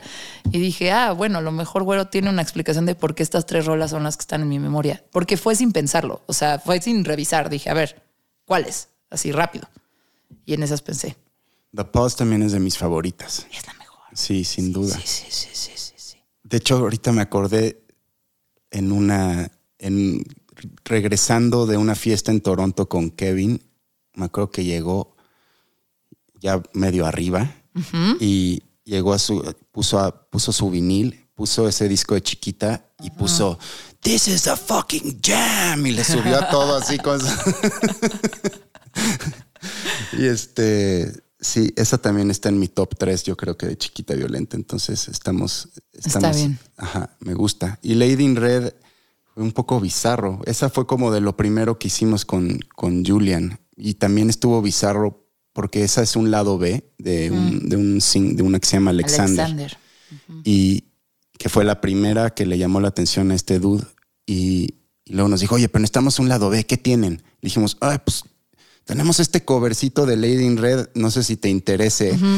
Como que, como que rascándole, ¿no? Como que podemos mandar ¿Qué como un lado B. decente. Y, y- y lo mandamos y se convirtió en, en esa cosa bizarra que a mí también cuando, la, cuando ya quedó final me encantó, porque no pensaba mucho del, del cover originalmente. Y también sí tiene mucho toque de Julian. Julian Casablancas la produjo, hizo algo. La produjo, sí. Sí, también suena ese rollo, pero ya como el Julian locochón más hacia los voids y, y- y así que, que el Angles que, que, que lo anterior. Es un gran cover. Sí, y Julian me quito el sombrero, es realmente un, es, se me hace genial. Es un maestro del- de la melodía, este, tengo entendido que también le gusta el fútbol, soccer, Sí. como a ti. Ajá. Seguramente conectaron desde su... Sí, Sí. Nos sí, siempre había cascaritas por todo, por todas partes. Una vez me acuerdo que nos escribió como a las 2 de la mañana en Nueva York. Dijo, ¿no quieren ir a jugar fútbol? Y Diego y yo, ¿en serio? Se- tengo una, hay una cancha en Queens o no me acuerdo dónde este. Con luz. Hay un, sí, como de, de indoor soccer. Ajá. Y dijo, hay un espacio de 2 a 3 a.m. ¿Qué onda? ¿Vamos? Y yo, sí, que quién más va? No sé, nosotros tres. Y yo, ¿cómo? Entonces, sí, pues en México las cascaritas mínimo, Sí, ¿no? pues mínimo dos contra dos, no sé, coladeritas o, o algo. Pero éramos nosotros tres a las dos, tres de la mañana en una cancha Jugando lejana. gol para. Pues como que nos inventamos juegos, ya ni me acuerdo qué hicimos, que era como el que la, si uno tiene posesión del balón, entonces tiene que ir contra los otros dos y si alguien le roba la, bo- la bo- no sé, como nos inventamos una especie de gol para extraño y la cancha tenía, eh, ya me acordé, no sé por qué estoy contando esto, tiene, tenía unos, este, era también como cancha de básquetbol y tenía las como los, voy a pochar otra vez, perdónenme, Ajá. los, eh, los tableros, el tablero de... ajá. Y, y entonces jugábamos como a tirarle quién, la quién podía meter de tiro, de tiro libre Ajá. la canasta o pegarle al tablero. Y este, y así nos pasamos como dos horas. Pregunta. No, la verdad no sé cómo juegue Diego Solórzano. Pero yo me acuerdo que tú jugabas bien. ¿El Julian Casablancas juega bien? Ni me digas, porque me enamoro. no, mejor no, no, mejor no te digo. Es que, güey, yo tenía este crush así, mal, mal, mal, loco, loco, loco, con el, con el, con el, con el Nick, con. ay, Valencia. Con Nick Valencia, así era mi, así mi crush más grande. Y luego como que yo crecí y maduré y dije, ay, no está bien flaco y no, como que no. Y entonces después fue Fab Moretti y después ya fue Julian Casablancas, ya grandecita ya, ya grandecita, pero esta edad. O sea, la verdad a mí no me, o sea, me daba igual. Pero una vez soñé, tuve un sueño donde le di besos a los tres. Al mismo tiempo, No, Ah. en un solo día le daba besos a los tres strokes y me desperté súper Desayuno, emocionada. comida y cena. Ajá, ajá. Y así de, ¿qué? Este es el mejor sueño del mundo. Me, me, me besuqué a todos los strokes. Solo me faltó el que, los dos que no me gustan, la verdad. Pero Albert Hammond Jr. tiene un excelente disco como solista. Muy bien. Eh, ahora sí, vamos a dejar de hablar de tu parte proyectos musicales y vamos a pasar a la parte formativa. ok. Eh, sobre todo como, como lo que definió tu gusto musical, lo que definió algunas de las cosas. Creo que ahorita ya me contaste muchas cosas que definieron tu carrera, pero esto es un poquito más hacia atrás. Entonces estaba yo con un señor en un- pues, no. ¿Lolo? No, no, güey. No estaba con ningún señor que haya aparecido en este podcast. Estaba con otro señor. Y, y me dijo, te voy a poner cinco rolas que fueron formativas, como que de los noventas, como, como que me representan. Entonces ahí puso algunas cuantas. Entre ellas Alejandro Sanz, que yo, a mí me gusta mucho Alejandro Sanz, entonces todo bien. Pero yo le puse las mías. Y me quedé pensando mucho en esto, como ahí sí ya dije, a ver, ya, la verdad yo no me clavé en los noventas. Dije, pues quiero poner las canciones que como que me hicieron un gusto musical, ¿no? Así como cuál fue la primera que me acercó a, ¿sabes? A, la música o que yo entendí el concepto de artistas y discos y canciones, ya sabes. ¿Cuál fue la primera que, no sé, el primer disco que, pedí, que no me da pena? Eh, ¿Cuál fue, ya sabes, por ahí mi primera banda favorita que sí sentí que, que, moldeó mi gusto? Y puse Air, eh, Armada, eh, ¿no? Y algo más. Ya ni me acuerdo. Entonces quiero saber cuáles son las me quedé pensando mucho en eso porque creo que sí hay como unas canciones que definieron como el rumbo de tu gusto musical. Y quisiera pensar, quisiera que me dijeras cuáles son esas rolas. Ok, muy buena pregunta. Em, Nos vamos a tardar, pero... No, no, no. Eh, deja, deja, pienso. El primer disco con el que me obsesioné, que lo escuchaba todos los días regresando a la escuela y me metía en un mundo que me hacía sentir como era un mundo misterioso, con un sonido gigante, inexplicable, que no entendía las voces, se me hacía increíble, lo escuchaba de principio a fin, fue el Histeria de Def Leppard. Yo iba en primaria y cuando escuché ese disco dije, ¿qué es? ¿Qué es esto? Como mm como que no, no me cabía en la cabeza lo que suena y sigue sonando. y, si bien Def Leppard quizá no es una banda con la que yo como que hago rol, como que no es una influencia como tal, pero sí... Fue el que te atrajo. Me atrajo cañosísimo. O sea, ya escuchaba música, pero... Fue el foco del mosquito. Es que ese sonido se, me, se me, me sigue volando la cabeza. Ok. Cómo suena ese disco. Em, luego también me acuerdo, ese es el primero. Y luego me voy como cronológicamente porque así es más fácil. Sí, sí, sí, sí, sí. Luego me acuerdo bajándome del coche para entrar a la escuela a las 8 de la mañana en la primaria, en sexto de primaria, en una estación que hasta lo tengo tan marcado que hasta me acuerdo, Cosmo 103.3 FM. Ni, me acuerdo que eh, nada más me acuerdo que esa era la estación que estaba sonando y fue la primera vez que escuché Smells Like Teen Spirit de Nirvana. Ah. Acababa de sonar. Y ahora que, leí, el, regresando Dave Grohl, como que puse fechas y, y todavía ni salía el disco, como que justo estaba nuevecita esa canción y la pusieron en el radio. Y me acuerdo de, tengo mala memoria luego para esas cosas, me acuerdo. Cosmo 103.3 FM, Smells Like Teen Spirit, Nirvana. Ajá. Y no la entendí, pero me dejó marcado. Yo todavía no la entiendo. pero también el sonido, todo, todo como que me, bajé del coche y me acuerdo que le dije a mis amigos en la primaria, les dije, acabo de escuchar algo como que no sé si me gusta, pero me encanta, pero lo quiero volver a escuchar. Y, o sea, como que, y bueno, Nirvana, el Curco. Aparte, si te, o sea, si lo que te acercó a la música fue el, metal, o bueno, como Def Leppard, justo. Metallica también la escuchaba. la respuesta después de eso fue el grunge y, incomodaba a los metaleros. Y eso los noventas, pues obviamente fue como el gran parteaguas, ¿no? y, para mí también lo fue, porque soy de esa generación. Pero luego, Sonic Youth, regresando a Sonic Youth, la de, ay, ¿cómo se llama? Teenage, Teenage Riot, del Daydream Nation. Sí. Cuando descubrí ese disco, y esas guitarras y esa manera de tocar y de afinar la guitarra de en distintas afinaciones y sacarle distintos sonidos, porque yo aprendí a tocar de oído o te comprabas revistas. Hoy en día te metes a la universidad del YouTube y está todo cómo suena. Pero antes era cómo carajos hacen ese sonido y cómo, y cómo tocan esto. Y, me acuerdo, entonces aprendí así, de oído, así desarrollé, desarrollé como el oído. Y había revistas de guitarra donde venían partituras, cinco rolas cada mes. Y yo corría a la tienda de revistas y iba, iba a ver ahí qué, salía. Y entonces Sonic Youth me abrió la cabeza cañoncísimo porque, wow, puedo desafinar la guitarra. Y no solo como, digo, los, los que es como el de la afinación de los noventas, el drop D, el que ahorita que dijiste de Foo Fighters y así, esa afinación como muy común en los noventas, pero Sonic Youth la llevaba como a la N potencia y tenía como cinco afinaciones diferentes y hacía sonar la, guitarra como nadie. Y eso, muy fan de Sonic Youth, el señor. Sí, muy fan. Entonces, yo creo que esa Teenage Riot de, Sonic Youth.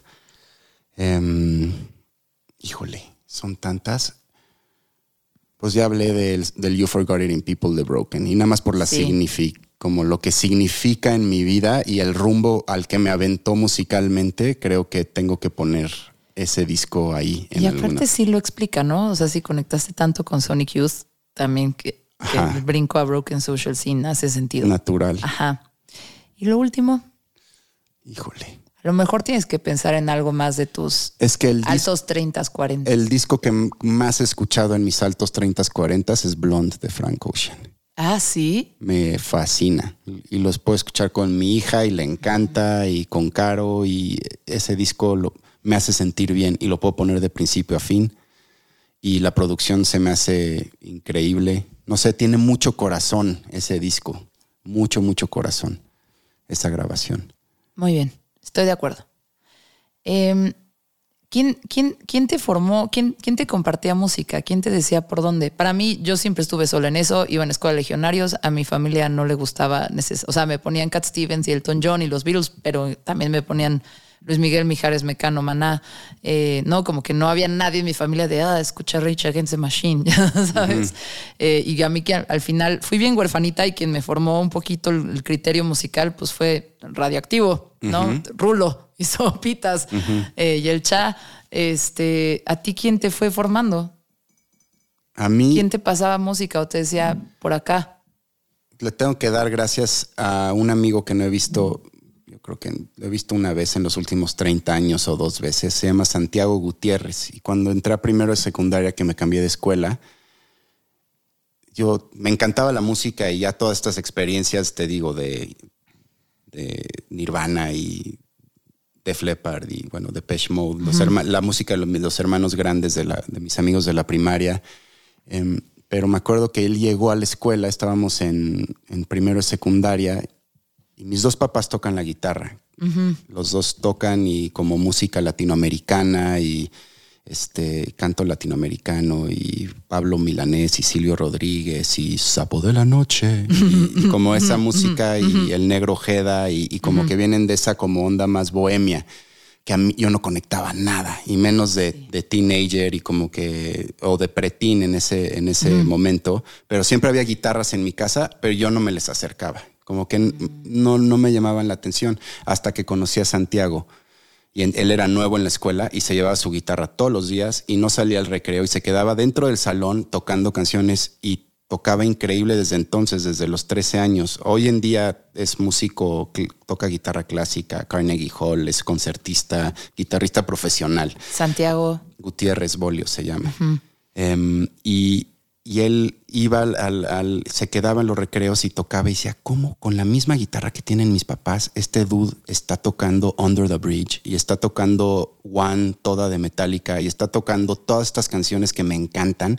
Puede hacer eso él con esa misma guitarra, como que, ya sabes, como que no sé, nunca lo había pensado y entonces me empecé a llevar core con memory. Sí, sí, core memory. Y ese día llegué a mi casa, le agarré la guitarra a mi papá, le dije, con permiso, véngase para acá y no la volví a soltar desde ahí. Qué chingón. Ajá. Entonces, un agradecimiento a, a, Santiago. Un agradecimiento a Santiago. Oye, también yo quiero decir que fue muy formativo Luis Guillermo Miranda, que era el hermano grande de mi mejor amiga de la primaria, que es Marlene Miranda, y que fue uno de mis primeros crush, no fue mi primer crush, pero sí fue mi primer gran amor no correspondido. Y él me invitaba a su cuarto a escuchar Nirvana y Oasis. Bien. Ajá, y, por eso conocí a Nirvana. Eh, formativo. Sí, muy formativo, la verdad. No se me formó de ninguna otra forma. No se armó. No se armó. Y ahorita ya la verdad ya no. Ya, no. Em, ok. ¿Qué fue lo último que aprendiste de otro músico? Porque te sigues formando, güey. Sí, no, lo último que aprendí de otro músico. Pues la, neta, en todos estos años que llevo haciendo música, nunca aprendí a usar bien un software de grabación. Siempre había alguien más que opera. La compu, los compresores. Yo sé, era como mi parte es hacer las rolas y más o menos cómo quiero que suenen y, comunicar eso y que alguien más lo haga. Ajá. Em, y, no soy autosuficiente en ese sentido. O sea, apenas te manejo GarageBand básico y manejo mis notas de voz del teléfono y ahí grabo todas mis ideas y luego ya las paso y luego ya llego con alguien y ya las grabamos y ya las plasmo. pero pues estoy aprendiendo a mis 44 años a ser autosuficiente y a grabarme yo solito y, ya sabes, entonces creo que eso es, y eso me está enseñando Chich y me está enseñando Charles y ahí voy, por lo menos ya puedo llegar y las tengo las ideas en mi cabeza y ya quiero poder no depender de Chich, puedo caerte para tengo una idea para grabarla, ya sabes, entonces creo que ese ímpetu que él tuvo Chich, que tampoco sabía y en la pandemia se fue de 0 a 200 y aprendió todo y ya, ya la mueve muy bien y Charles pues tiene su estudio. Y tengo muchos amigos, Diego produce, graba increíble, como que todos mis amigos lo hacen y yo nunca lo hice porque siempre tenía mis amigos. lo sigo teniendo, pero... Alguien te hace el paro. Ajá. Sí. Y, y ese, eso, eh, estoy en ese proceso. Oye, ¿y quién te enseñó a estar en una banda? Porque siento que estar en una banda, eh, faltan un montón de preguntas, güero. Entonces, estoy, con paciencia. Tengo, ¿Te hace falta una cheve? Ya se me está acabando, pero... Te voy a hacer una pregunta y, en lo que la contestas te traigo otra cheve. Este, ¿quién te enseñó a estar en una banda? Y esto lo pregunto porque yo, viendo las bandas, yo nunca he estado en una banda, pero viéndolas de fuera, eh, este, y saliendo con muchos músicos, ¿verdad? Y también teniendo muchas amigas músicas y como viendo toda esa cosa, como que ves lo importante que es cuidar esa relación de la misma forma que cuidas un grupo de amigos, cuidas un noviazgo, cuidas una, familia, o sea, al final hay como una especie de mantenimiento que hay que hacer, manejo de emociones y relaciones, ¿sabes? Como tráfico de energías en una banda. ¿Quién fue la persona más formativa para ti en el saber estar en una banda. Voy por tu chela, contesta eso. Ok, em, pues creo que nadie me enseñó. En realidad creo que eso es algo que creo que de mis, de mis cualidades, yo creo que de las principales es, bueno, y tú me conoces y has trabajado conmigo y, y me podrás desmentir su, pero como que creo que soy, soy bueno, soy, soy una persona como muy integradora, como que, como que sé, soy, sé mediar bien entre distintas partes cuando estamos en un proyecto, por lo general. Y me gusta también, soy bueno como rebotando ideas, como que no me gusta imponerlas y siempre me gusta rebotarlas y bueno, a veces las tienes que imponer porque pues ni modo, pero, pero siento que eso es algo que desde chiquito como que como que tuve, como que nadie, siento que alguien me enseñó a estar en una banda y lo hizo muy fácil que eran mis mejores amigos, mi primera banda, pero aún así hay dinámicas y de pronto te caga alguien en la banda o tú le cagas, o, pero, pero creo que, que siempre se me ha dado bien como, como esa parte de, de, manejo de grupos, por así decirlo, como de integrar grupos. Ahí te va sí creo que eres alguien que no impone, que como que lo platicas y eres mediador y, sí, no, no generas conflictos nunca. Eh, la otra cosa que creo es que eres muy paciente. Sí. Eh, y la otra cosa que, creo que no estás tomando en cuenta es lo, lo fiesterito y, y como energía de desmadre que siempre inyectas a las cosas. Por ahí también hay otro episodio de acá de mezclas abruptas de, procesos creativos y cómo dirigir equipos creativos. Y hay un perfil en, esos, en, ese, en ese episodio que se explica que es el, perfil de la estrellita en, los, en, el trabajo en equipo. Y es quien le inyecta energía al grupo, quien los lleva a ponerse pedos antes de tener que hacer el brainstorm y ya sabes, y va. Exacto. Ahí está, su folly.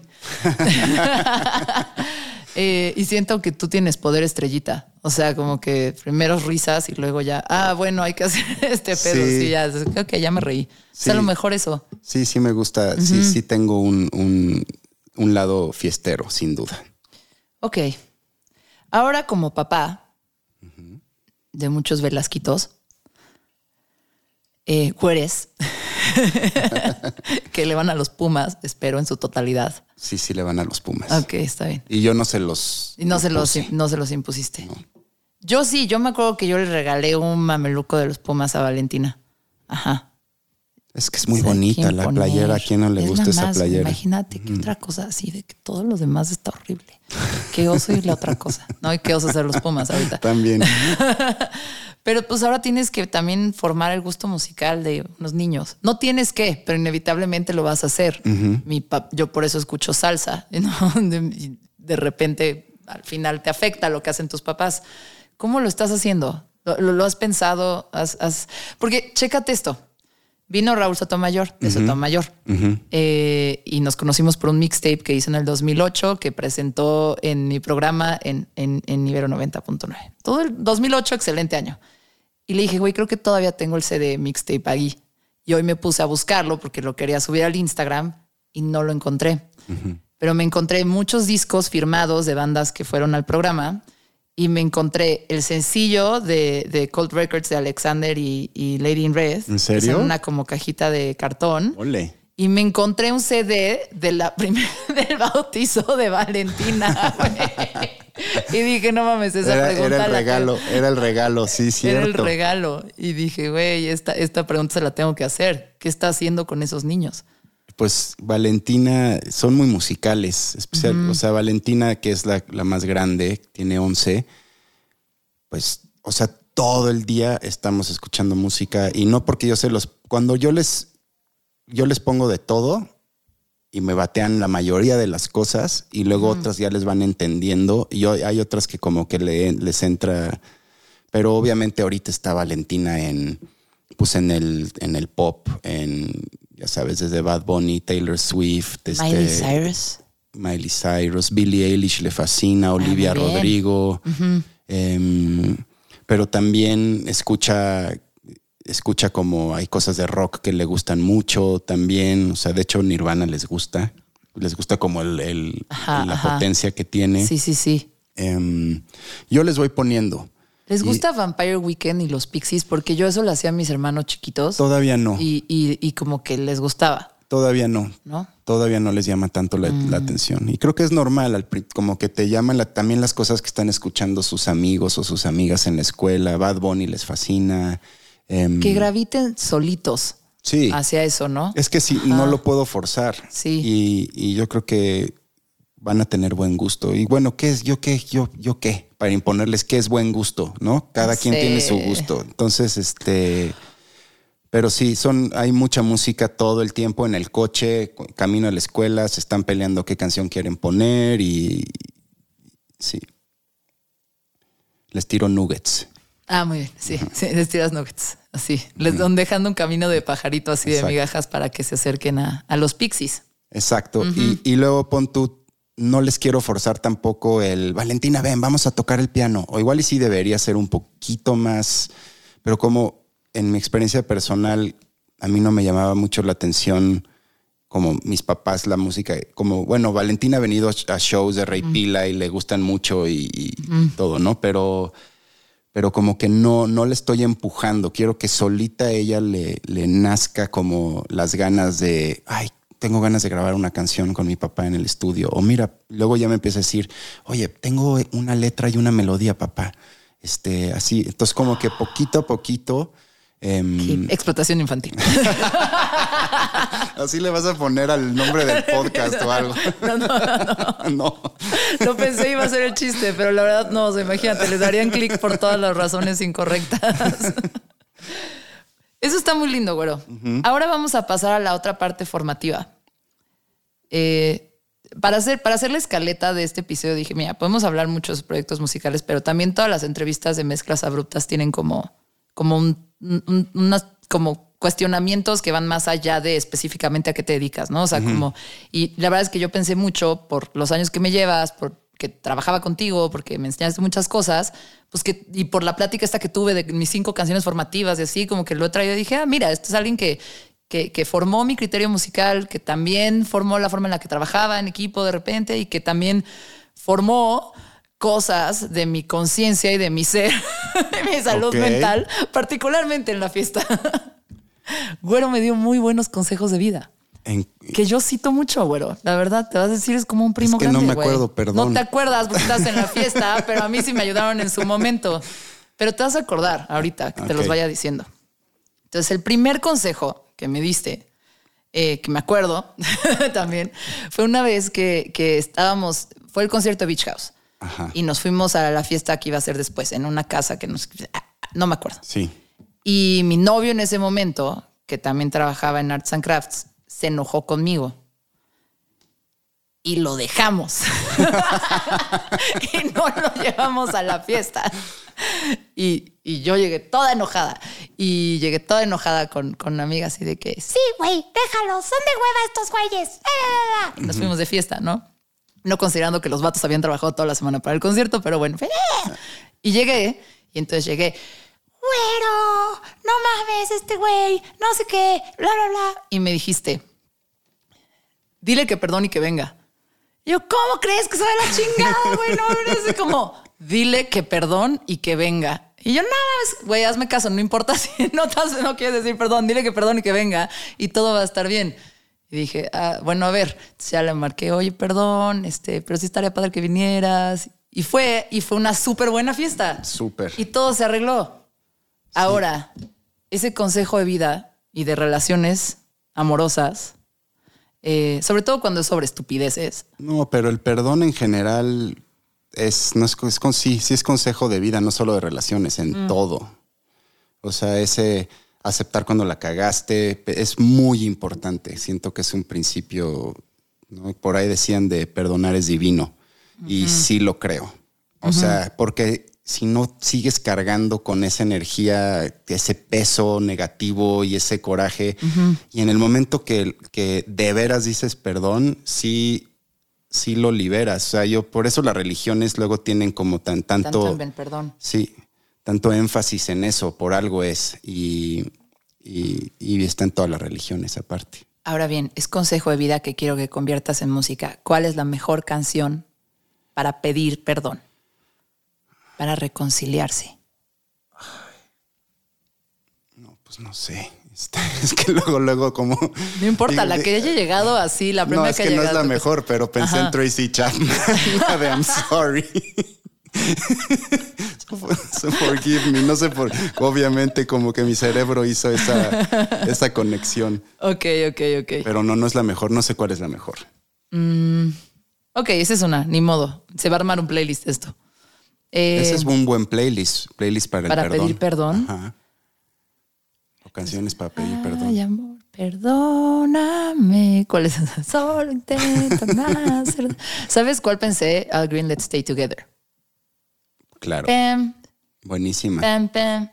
Buenísima. En mi cabeza suena Con esa empieza ese playlist. Muy bien, muy bien, muy bien. Ahora, otra, esto no fue un consejo, pero fue un momento traumático de mi vida. Cuando yo ya no tenía novio, había. ¿Cuál de todas las?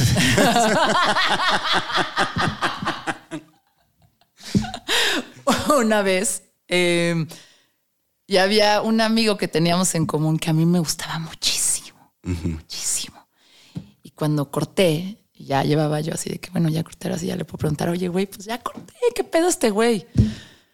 Y me dijiste, está embarazado. ¿Quién es? No, ahorita te digo fuera del aire. Pero ese qué consejo fue, nada más te dije un dato. no Fue un consejo, solo fue un, evento traumático en la peda que te quiero. Y yo me hinqué y grité, ¡No! Esto me ha pasado un par de veces en mi vida. Uy. Está embarazado. Em, ¿Y no estaba casado? Luego te digo, chingos. Ah, bueno. Después tampoco me voy a entanear tanto. Ok, ok. Pero bueno, aquí quiero que recomiendes una canción o un álbum para The One That Got Away. Que ya ahorita ya no, o sea, qué bueno que He Got Away, el que te estoy diciendo. Pero en su momento fue así de, ah, por fin voy a tener una oportunidad. Y Nel, güey, los tiempos de Dios, pues al parecer sí son perfectos. Sí, sí, sí lo son. Ajá, ajá. La, el, para The One That Got Away. No sé, es que, bueno, yo felizmente después de muchos años de estira y afloje y estira y afloje, pues, Caro y yo nos casamos y la verdad tenemos ya 14 años de casados y... Saludos a Caro. Sí, saludos a Caro. Y como que no tengo ese feeling en mí, entonces deja, deja tratarme de proyectar en ese, en ese sentimiento. Mm. Híjole, ¿un mm. disco? O una canción. A ver, tírame, tú seguro tienes una, igual y puedo rebotar. No sé por qué estoy pensando, pero no me acuerdo de quién era o si es un nombre de un disco que es, pero I Love You, but I've Chosen Darkness. ¿Era una banda? ¿No? Qué buen nombre de banda, sí, es cierto. Ajá. Se me hace un, un- gran... no- Me acordé de eso, pero no me acordaba que era. Era banda. Tiene un, pero esa tiene una canción, ya me acordé, According to Plan, se llamaba la, pero Mm. muy buena rola, pero no sé si esa es para The One That Got Away. Igual y sí por el título de sí. la... Qué buen, qué buen nombre de banda. Gran nombre de Te voy a contestar con otra cosa, A un ver. gran nombre de disco. A ver cuál. Lift your skinny fists like antennas to the heaven. ¿De quién es eso? The Godspeed You Black Emperor. Ah, ese es otro gran nombre de banda, Ajá. Godspeed You Black Emperor. Muy bien. Entonces, pero no sé, te contesté, me fui por la tangente porque la neta no, no sé cuál es ese, ese disco para. O una canción para Pues, The quiz- One That Got Away. Pues quizás es, es el Rumors de Fleetwood Mac, ¿no? Es perfecto Ajá. para eso. Sí, yo creo que sí. Em, y hay una canción bien linda que se llama Forever I've Known de los Maccabees. No, no lo ubico. Te la voy a pasar. Y dice, Forever I've known, nothing lasts forever, forever I've known. Y, y es como este ciclo de, güey, ya sé que esto se iba a acabar, eh, pero couldn't still try. Dice, bueno, pudiste haber intentado. Y es, es, está, es, es, es, es- poderosa. Es que, ¿sabes qué? Ahora que lo dices, yo en lo último, en lo que me fijo siempre en la música cuando la ¿Es en la escucho, en la, sí, me, toda la melodía, toda la, se me impregna toda la parte musical y la letra, nada más como los vocablos o cómo suena la letra es lo que más me llama, las, cómo suenan las palabras. Y bueno, obviamente ya cuando, ya la segunda capa que ya escucho la letra o leo la letra, digo, wow, está diciendo, está, me, me está tirando unas cosas bien densas y bien chidas esta canción y obviamente ya le da un valor mucho mayor a la canción, pero como que no, en mi memoria no, no tengo, por eso me costó trabajo esta pregunta, porque no tengo letras grabadas en mi cabeza, así como, ah, esta letra es para esto, porque me hizo sentir esto, como que a mí la letra, no es, te digo, no es lo primero, siempre me hace sentir todo el contexto y la música mucho más que la letra, por lo menos en una primera instancia. Bueno, piensa en hacer una canción desde la parte musical que transmita eh, The One That Got Away Eso es con una- los ay, ay, ay's. Esa es una, Y le pones The One That Got Away a la rola. esta me gusta. Muy bien, anotado. Charles Pirin. Me pueden poner a cantar a mí con vocoder. Ya Eh, vas. No se note. Eh, ok, de esta debes chance sí acordarte. También es de la peda, no fue un consejo, fue una vez que me cuidaste Ok. que te escribí.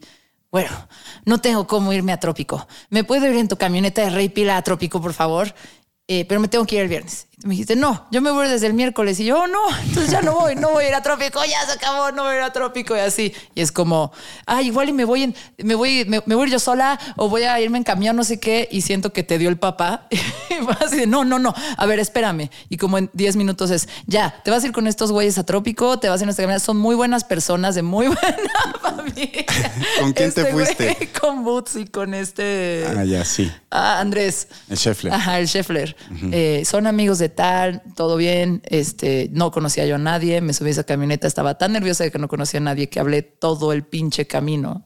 Eh, e hice buenos amigos. Y luego llegué y fue un excelente trópico. Sí. Me la pasé muy bien. Y luego, por alguna razón, todo el mundo me daba cerveza gratis. Fue un gran fin de semana. Pero aquí quisiera yo que recomendaras el mejor álbum de un road trip. Porque me hubiera ayudado mucho y yo no hubiera tenido que hablar nerviosamente cuatro horas camino a Acapulco. Yo siempre pienso en road trip y lo primero que pienso es Tom Petty. Ok.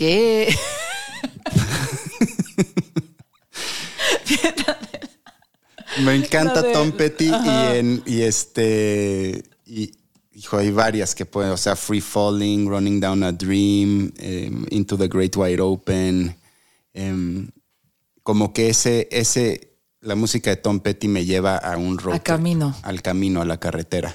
Es que suena carretera gringa. Sí. Sí. Ok. Está bien.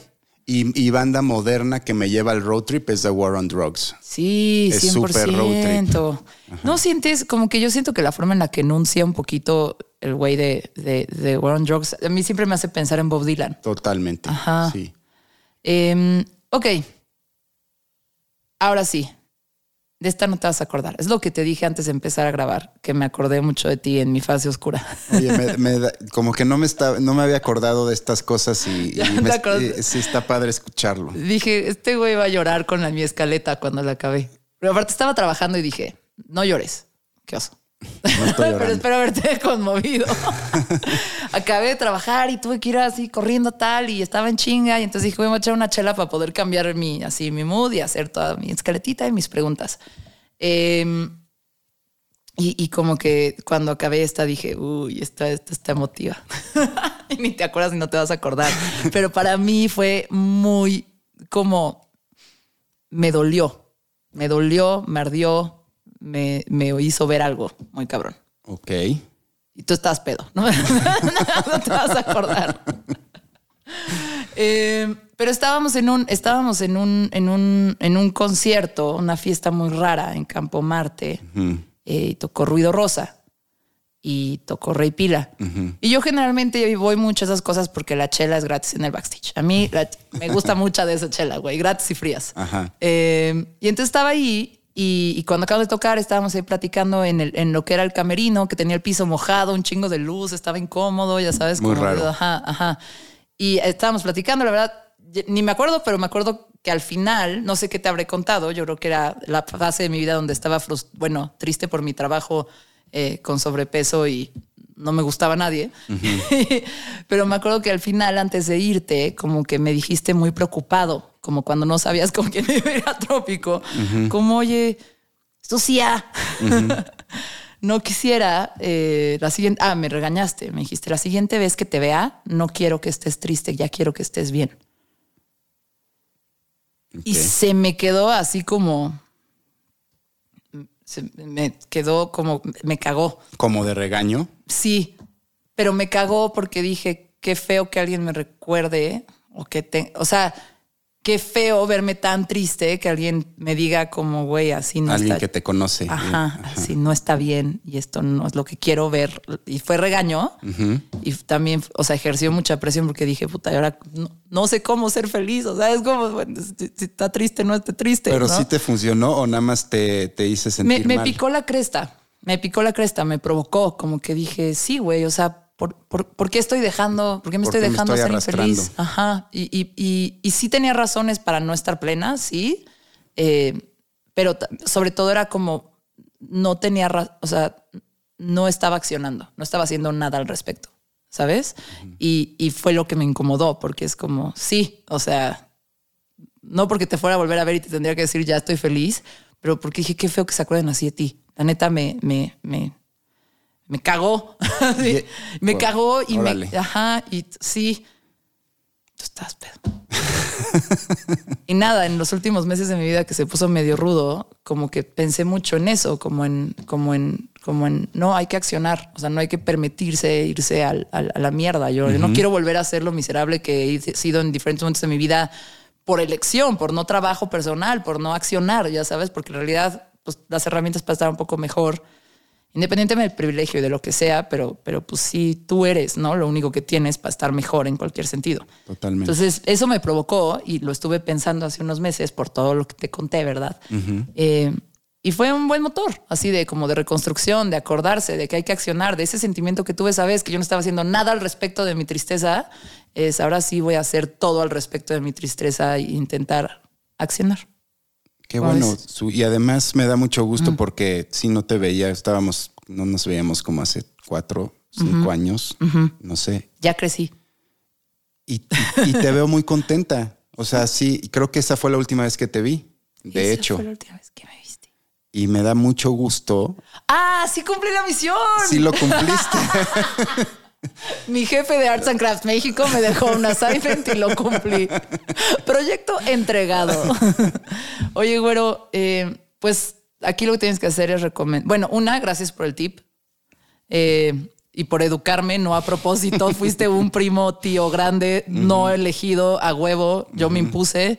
eh, tú y Armando. Así de, Pues- pues cuídenme, no- ayúdenme. No es que estuvo como que bien, ahorita que me lo cuentas, tampoco es como algo que, como wow, qué profundo mensaje me diste, pero creo que fue como nada más un, como con, pues de gente que se conoce como apretar un botoncito y mi cabeza hizo lo demás. Pues qué bueno que, que ayudó.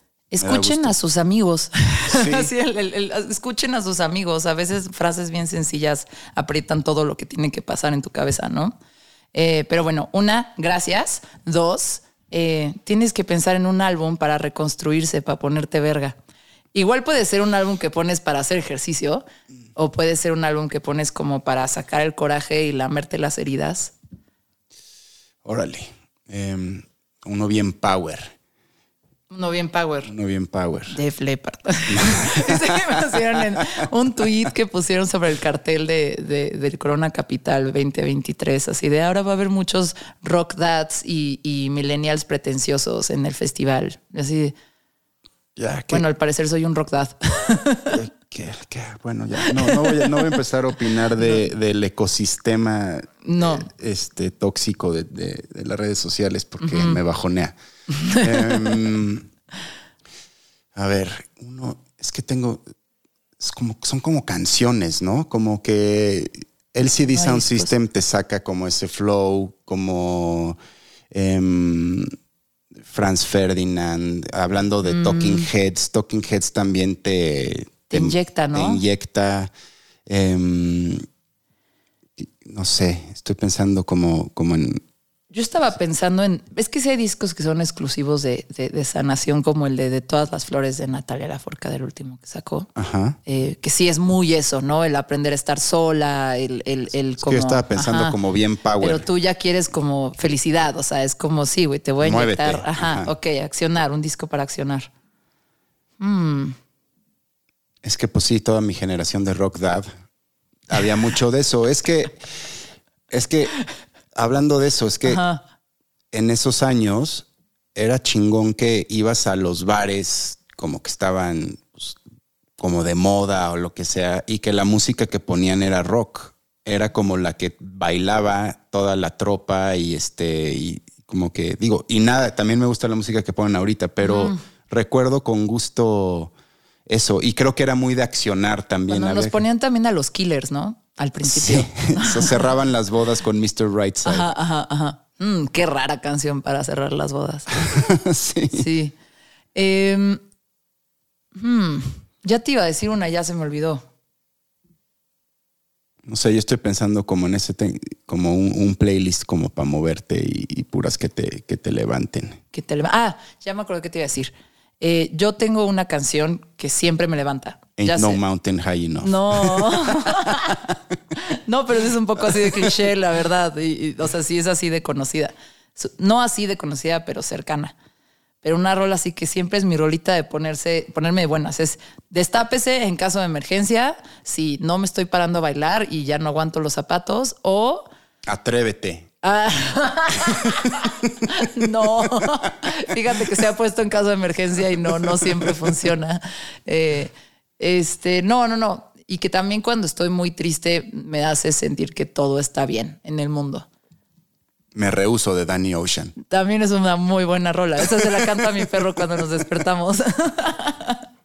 Yo solo quiero estar junto a ti. No, este Can't Hit del Jamiroquai. Uh, buenísima. Sí, esa me hace como. Como que va levantando así de repente. Es como si te fueras despertando y saliendo a la ciudad caminando con actitud. Eso, eso siento. Yamiroquai está como borrado de como en la música, como que nadie lo, como que sí fue gigante, Fue muy gigante. Muy Fue muy los 10 más pedidos de MTV. muy cañón. Ajá, salía en, en Napoleon Dynamite esa rola, había coreografía. em, pero pues luego el JK dejó de hacer música con Jamiroquai y ya no pasó nada. Pero como que sus rolas podrían vivir sin que él siguiera haciendo música nueva y es de esas cosas que se quedó como que se quedó atrás. Yo, yo estoy muy clavado. porque es disco y el disco es como muy atemporal. Yo, yo sí oigo, yo sí oigo en los sets de repente de disco a, a Jamiroquai y tengo muchos viniles de Jamiroquai. Pero- Pero, fue muy formativo. Sí. Fue cuando yo descubrí la música, ya tenía, lo pasaban mucho en MTV. Y Yo estoy muy clavado en este concepto, no sé si has escuchado de The Deleted Years. Y no, no estoy pochando así como que lo, he- lo he visto. Deleted Years. Los Es- años borrados. Pues sí, es todo lo que se quedó como pre-streaming, todo lo que se quedó como enterrado en tus, Prince. en tus iPods. ¿No como que ya nunca Prince le sacas. pasó eso? No, pero Prince siento que está muy bien valorado hoy en día. Sí, pero por un tiempo no lo podías encontrar en Spotify en ninguna plataforma de No, streaming. pero hubo muchas bandas pre-streaming que eran gigantes en su momento y que dejaron de hacer cosas antes de streaming y entonces te metes a, a las plataformas y ves como Mm. poquitos plays y como que si nunca existieron y nadie está hablando de ellas y, y o no están en playlists y como que me da un poquito de ansia que hay toda, todos esos como 20 años de música que no siguieron haciendo cosas y que fueron como icónicas Ajá. y que como que no, no traspasaron. Belan Sebastián. Se quedó un poquito Deleted Years. Ajá. Sí, ¿no? Em, Como que todas. Travis. Clap Your Hands Say Yeah. Clap your hands, say este, yeah. The, Chic, chic, the chic. French Kicks, The Walkman. em, hay, hay como toda una. O sea, todo Todos lo que los pon- que están en el cartel todo no esos muchos Hay sí muchos, pasaron sí. Mm. pero todo lo que mucho de lo que tú ponías en esos años 2008 de Ibero hay mucha música de ahí que Ya no sé que quién. no pasó TV on the radio. también se quedó Ya, un ya no está pasando nada. ¿Qué está haciendo Dave produciendo muchas cosas Ajá. produjo lo último de Yeah Yeah Yes de hecho Mm. produjimos un disco nos produjo un disco de Ray Pila también Ah, Velox Veritas Dave Citek lo produjo Ustedes tienen muchas cosas con los Daves, ¿verdad? muchos Bueno, güero. Pues qué gustos qué gusto. Y qué padre que viniste. Y me da gusto haberte recordado que eh, fueron una muy mala influencia los chiquitos. pero para bien una mala influencia para bien una mala influencia para bien. Eh, pero qué padre que viniste, que todos escuchen a los Ayayais, que son tres Is y una S.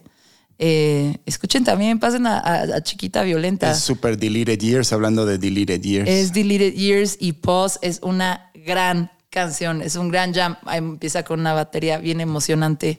Eh, Güey, le gustaba a mi mamá. Me acuerdo que mi mamá, ¿A tu mamá la, llevábamos a los conciertos de Chiquita Violenta y le gustaba de Pause. Órale. Sí, sí, sí, sí, Qué sí. cool. Entonces es una gran rola que revisitar y bueno, Rey Pila y sigue y están tocando un montón. El otro día le dije al güero, ay, invíteme a uno, si quieres ir a no sé qué en Texcoco?" y yo, no, acá en la Ciudad de México no se puede. Con chelas gratis y que el camerino no tenga el piso mojado, por favor. Pues qué gusto Sí. verte después de tantos años, Su. Igualmente, platicar. igualmente, Y bueno, se hizo pública esta, esta plática, pero me, me- me dio mucho gusto venir a, a hacer esto. A mí también, que vinieras. Qué padre. Muy bien. Bueno, adiós. Mezclas abruptas. Con Susana Medina. Sigue o suscríbete a este podcast para recibir un nuevo episodio cada semana. Deja una reseña. De preferencia 5 estrellas. Excelente servicio. Y si quieres seguir la conversación, busca arroba mezclas abruptas Mezclas abruptas. o arroba Susy Rain. S-U-Z-Y Rain de lluvia en inglés. En Twitter o Instagram. Mezclas abruptas con Susana Medina.